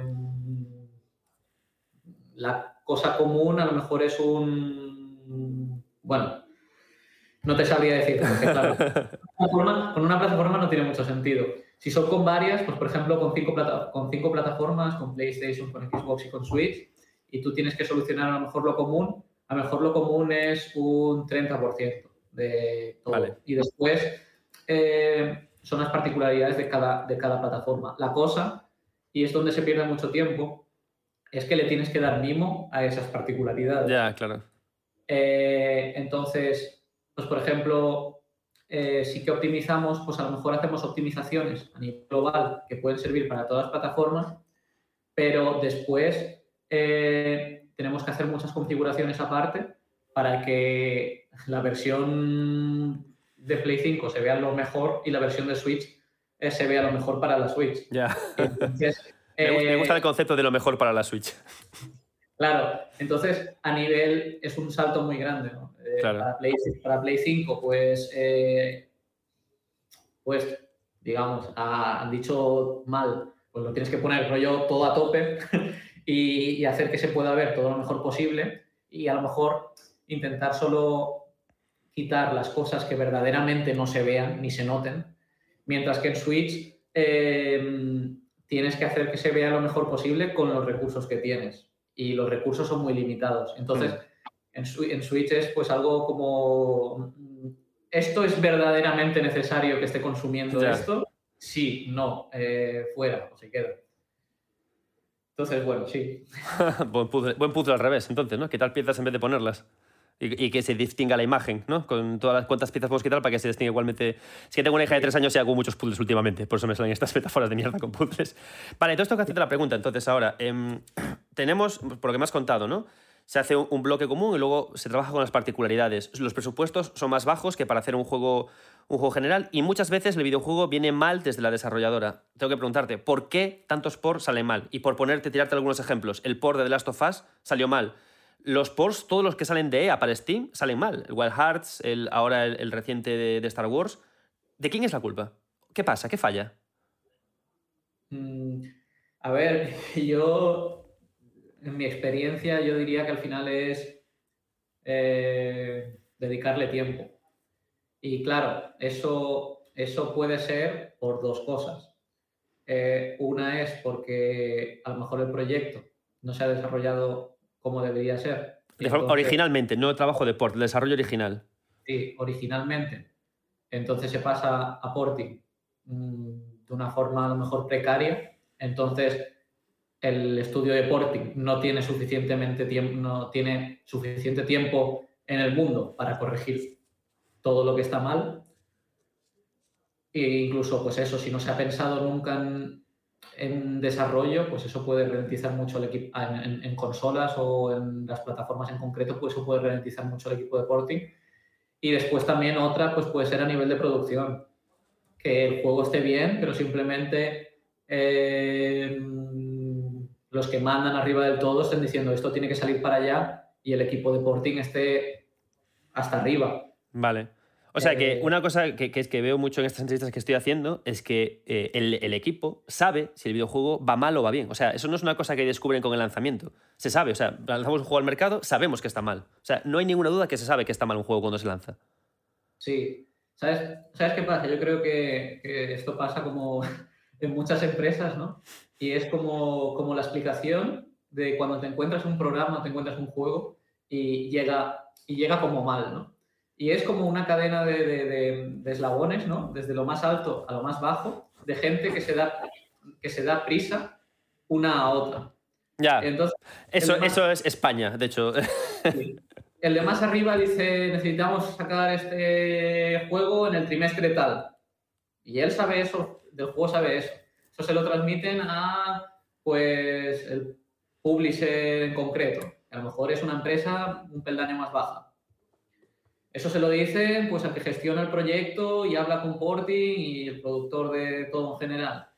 Y cada uno va dándose prisa al otro y cada uno se lo va adornando al otro ya, pues, madre mía, sí. He estado en empresas así.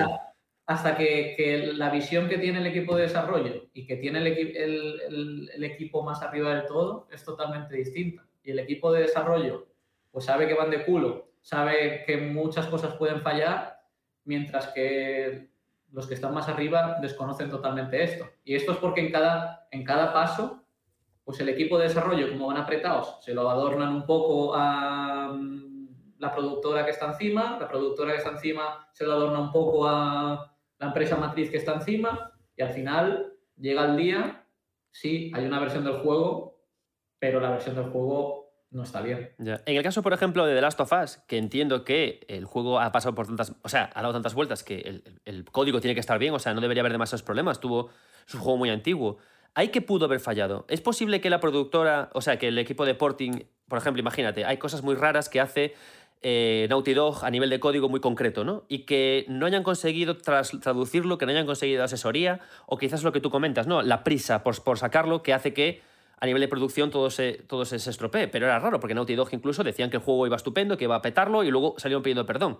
Naughty Dog, como, como, como creadora del juego original, ¿tiene conocimiento de cómo va el porting? ¿O quizás es puesto que digo que no se informan los unos a los otros o no se transmiten el conocimiento? Esto, esto, por supuesto, desde, la, desde tu valoración, Claro, ¿eh? No, no, tú no sabes eh, nada, aquí, claro. Desde lo que conozco yo con los proyectos que, que he tratado y las empresas que, que Claro. hemos tratado. Al final, yo creo que incluso puede ser un poco de todo. Eh, nosotros, pues, por ejemplo, tenemos la facilidad ¿no? de, de que usamos pues, Unreal y Unreal eh, está pensado pues, sobre todo para multiplataformas, Mm. para todo esto.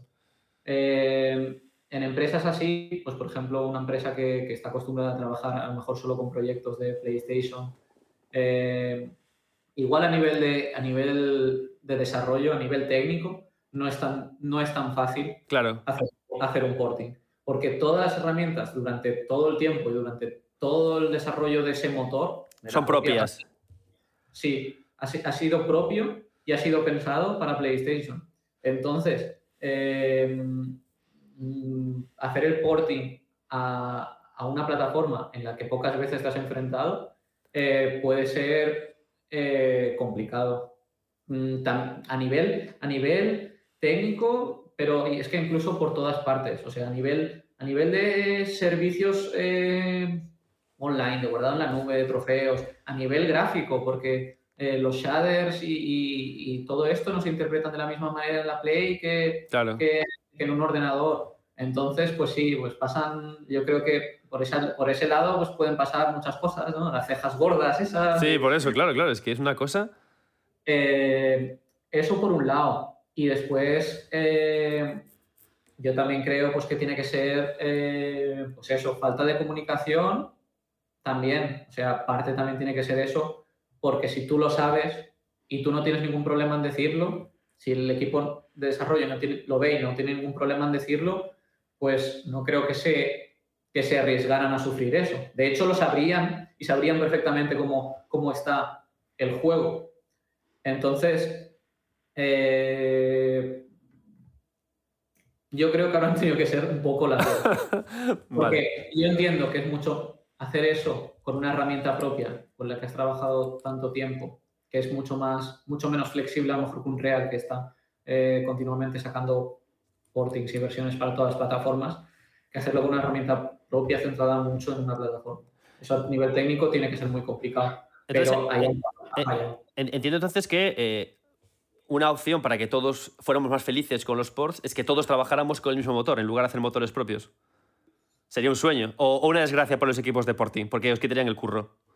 A ver, eh, no, no. O sea, curro a nivel de porting mm, lo, va a ver simplemente porque muchas veces los mismos desarrolladores no quieren el marrón. Ya, vale. porque, porque es, un, es un marrón muchas veces. Pero lo de lo de usar todos la misma tecnología, pues tampoco sé decirte, ¿no? Porque al final eh, es como, como, un poco el capitalismo, ¿no? Concentrarlo todo en, en, unas pocas manos, pues eh, igual puede parecer cómodo, pero a la larga puede ser eh, contraproducente a nivel de desarrollo de tecnologías, a nivel de, de estar siempre dependiente de una misma empresa, que esa empresa no lo puede hacer, que si lo hace mal esa empresa tú no tengas como usuario, como desarrollador, opciones de irte a otra, o que si esa empresa eh, tiene una herramienta que le cogea un poco, pues no tengas la capacidad de irte a otra que supla esos, esas carencias. Eh, entonces, no sabría decirte. Eh, ahora muchas empresas grandes, pues por ejemplo, están empezando a usar un Real. Mm. Claro, por algo será, ¿no?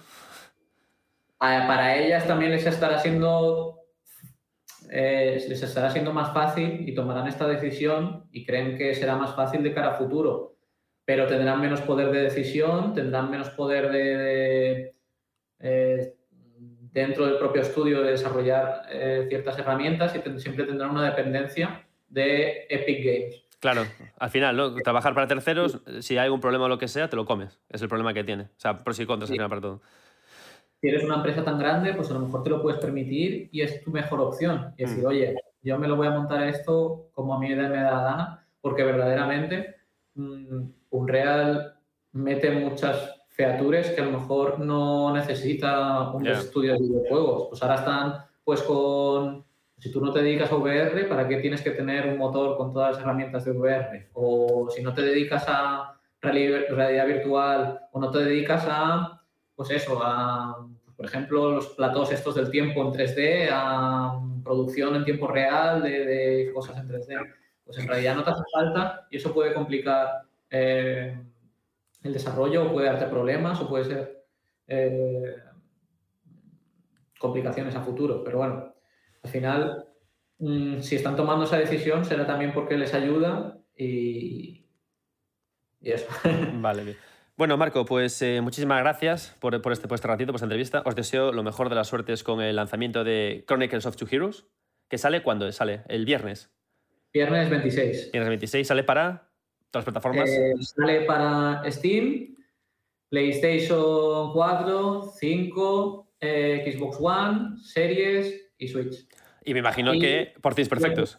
En futuro, en futuro también eh, Epic Games, que estamos aún. Ah, perfecto. Pues nada, muchísima suerte y muchísimas gracias por tu tiempo y nos vemos. Hasta luego. Muchas gracias. Chao.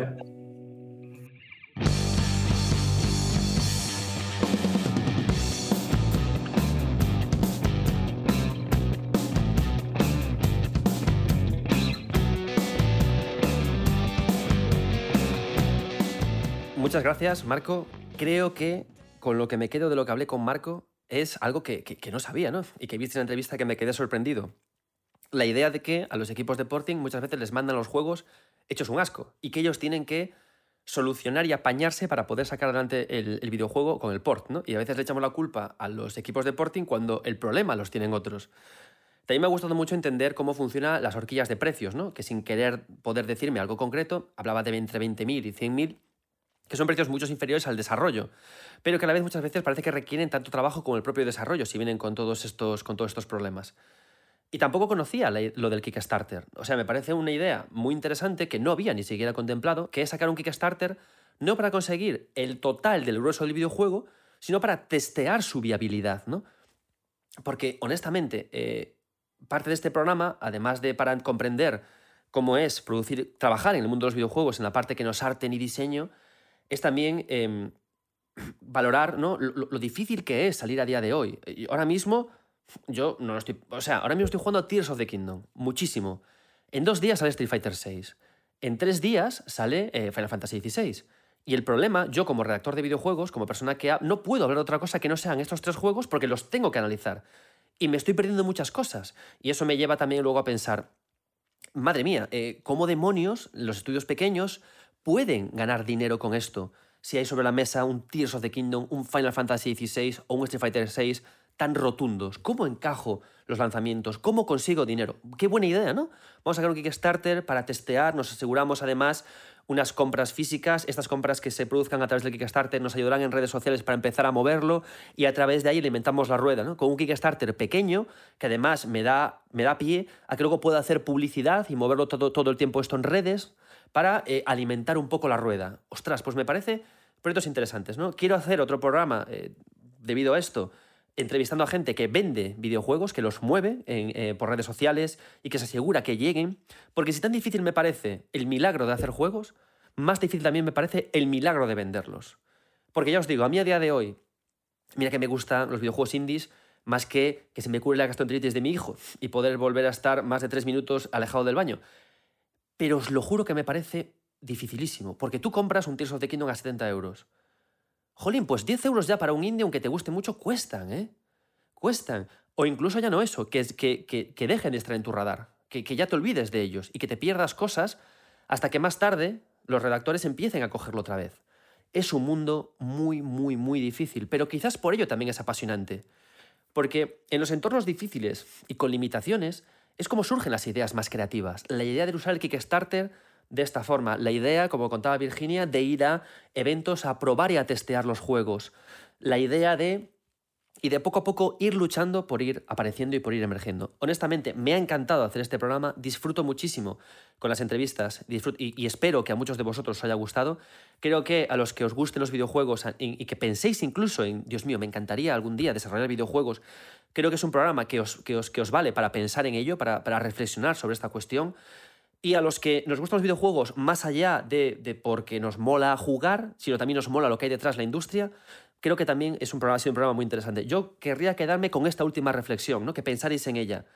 ¿No creéis que debemos primero defender el videojuego como producto por las condiciones laborales positivas que implica hacer producto antes que auparlo o defenderlo como arte? Yo quiero que mi hija, cuando me diga, papá, quiero ser videojuegos, quiero que salga de trabajar a las 6 de la tarde. Quiero que no sea milurista y quiero que sea feliz.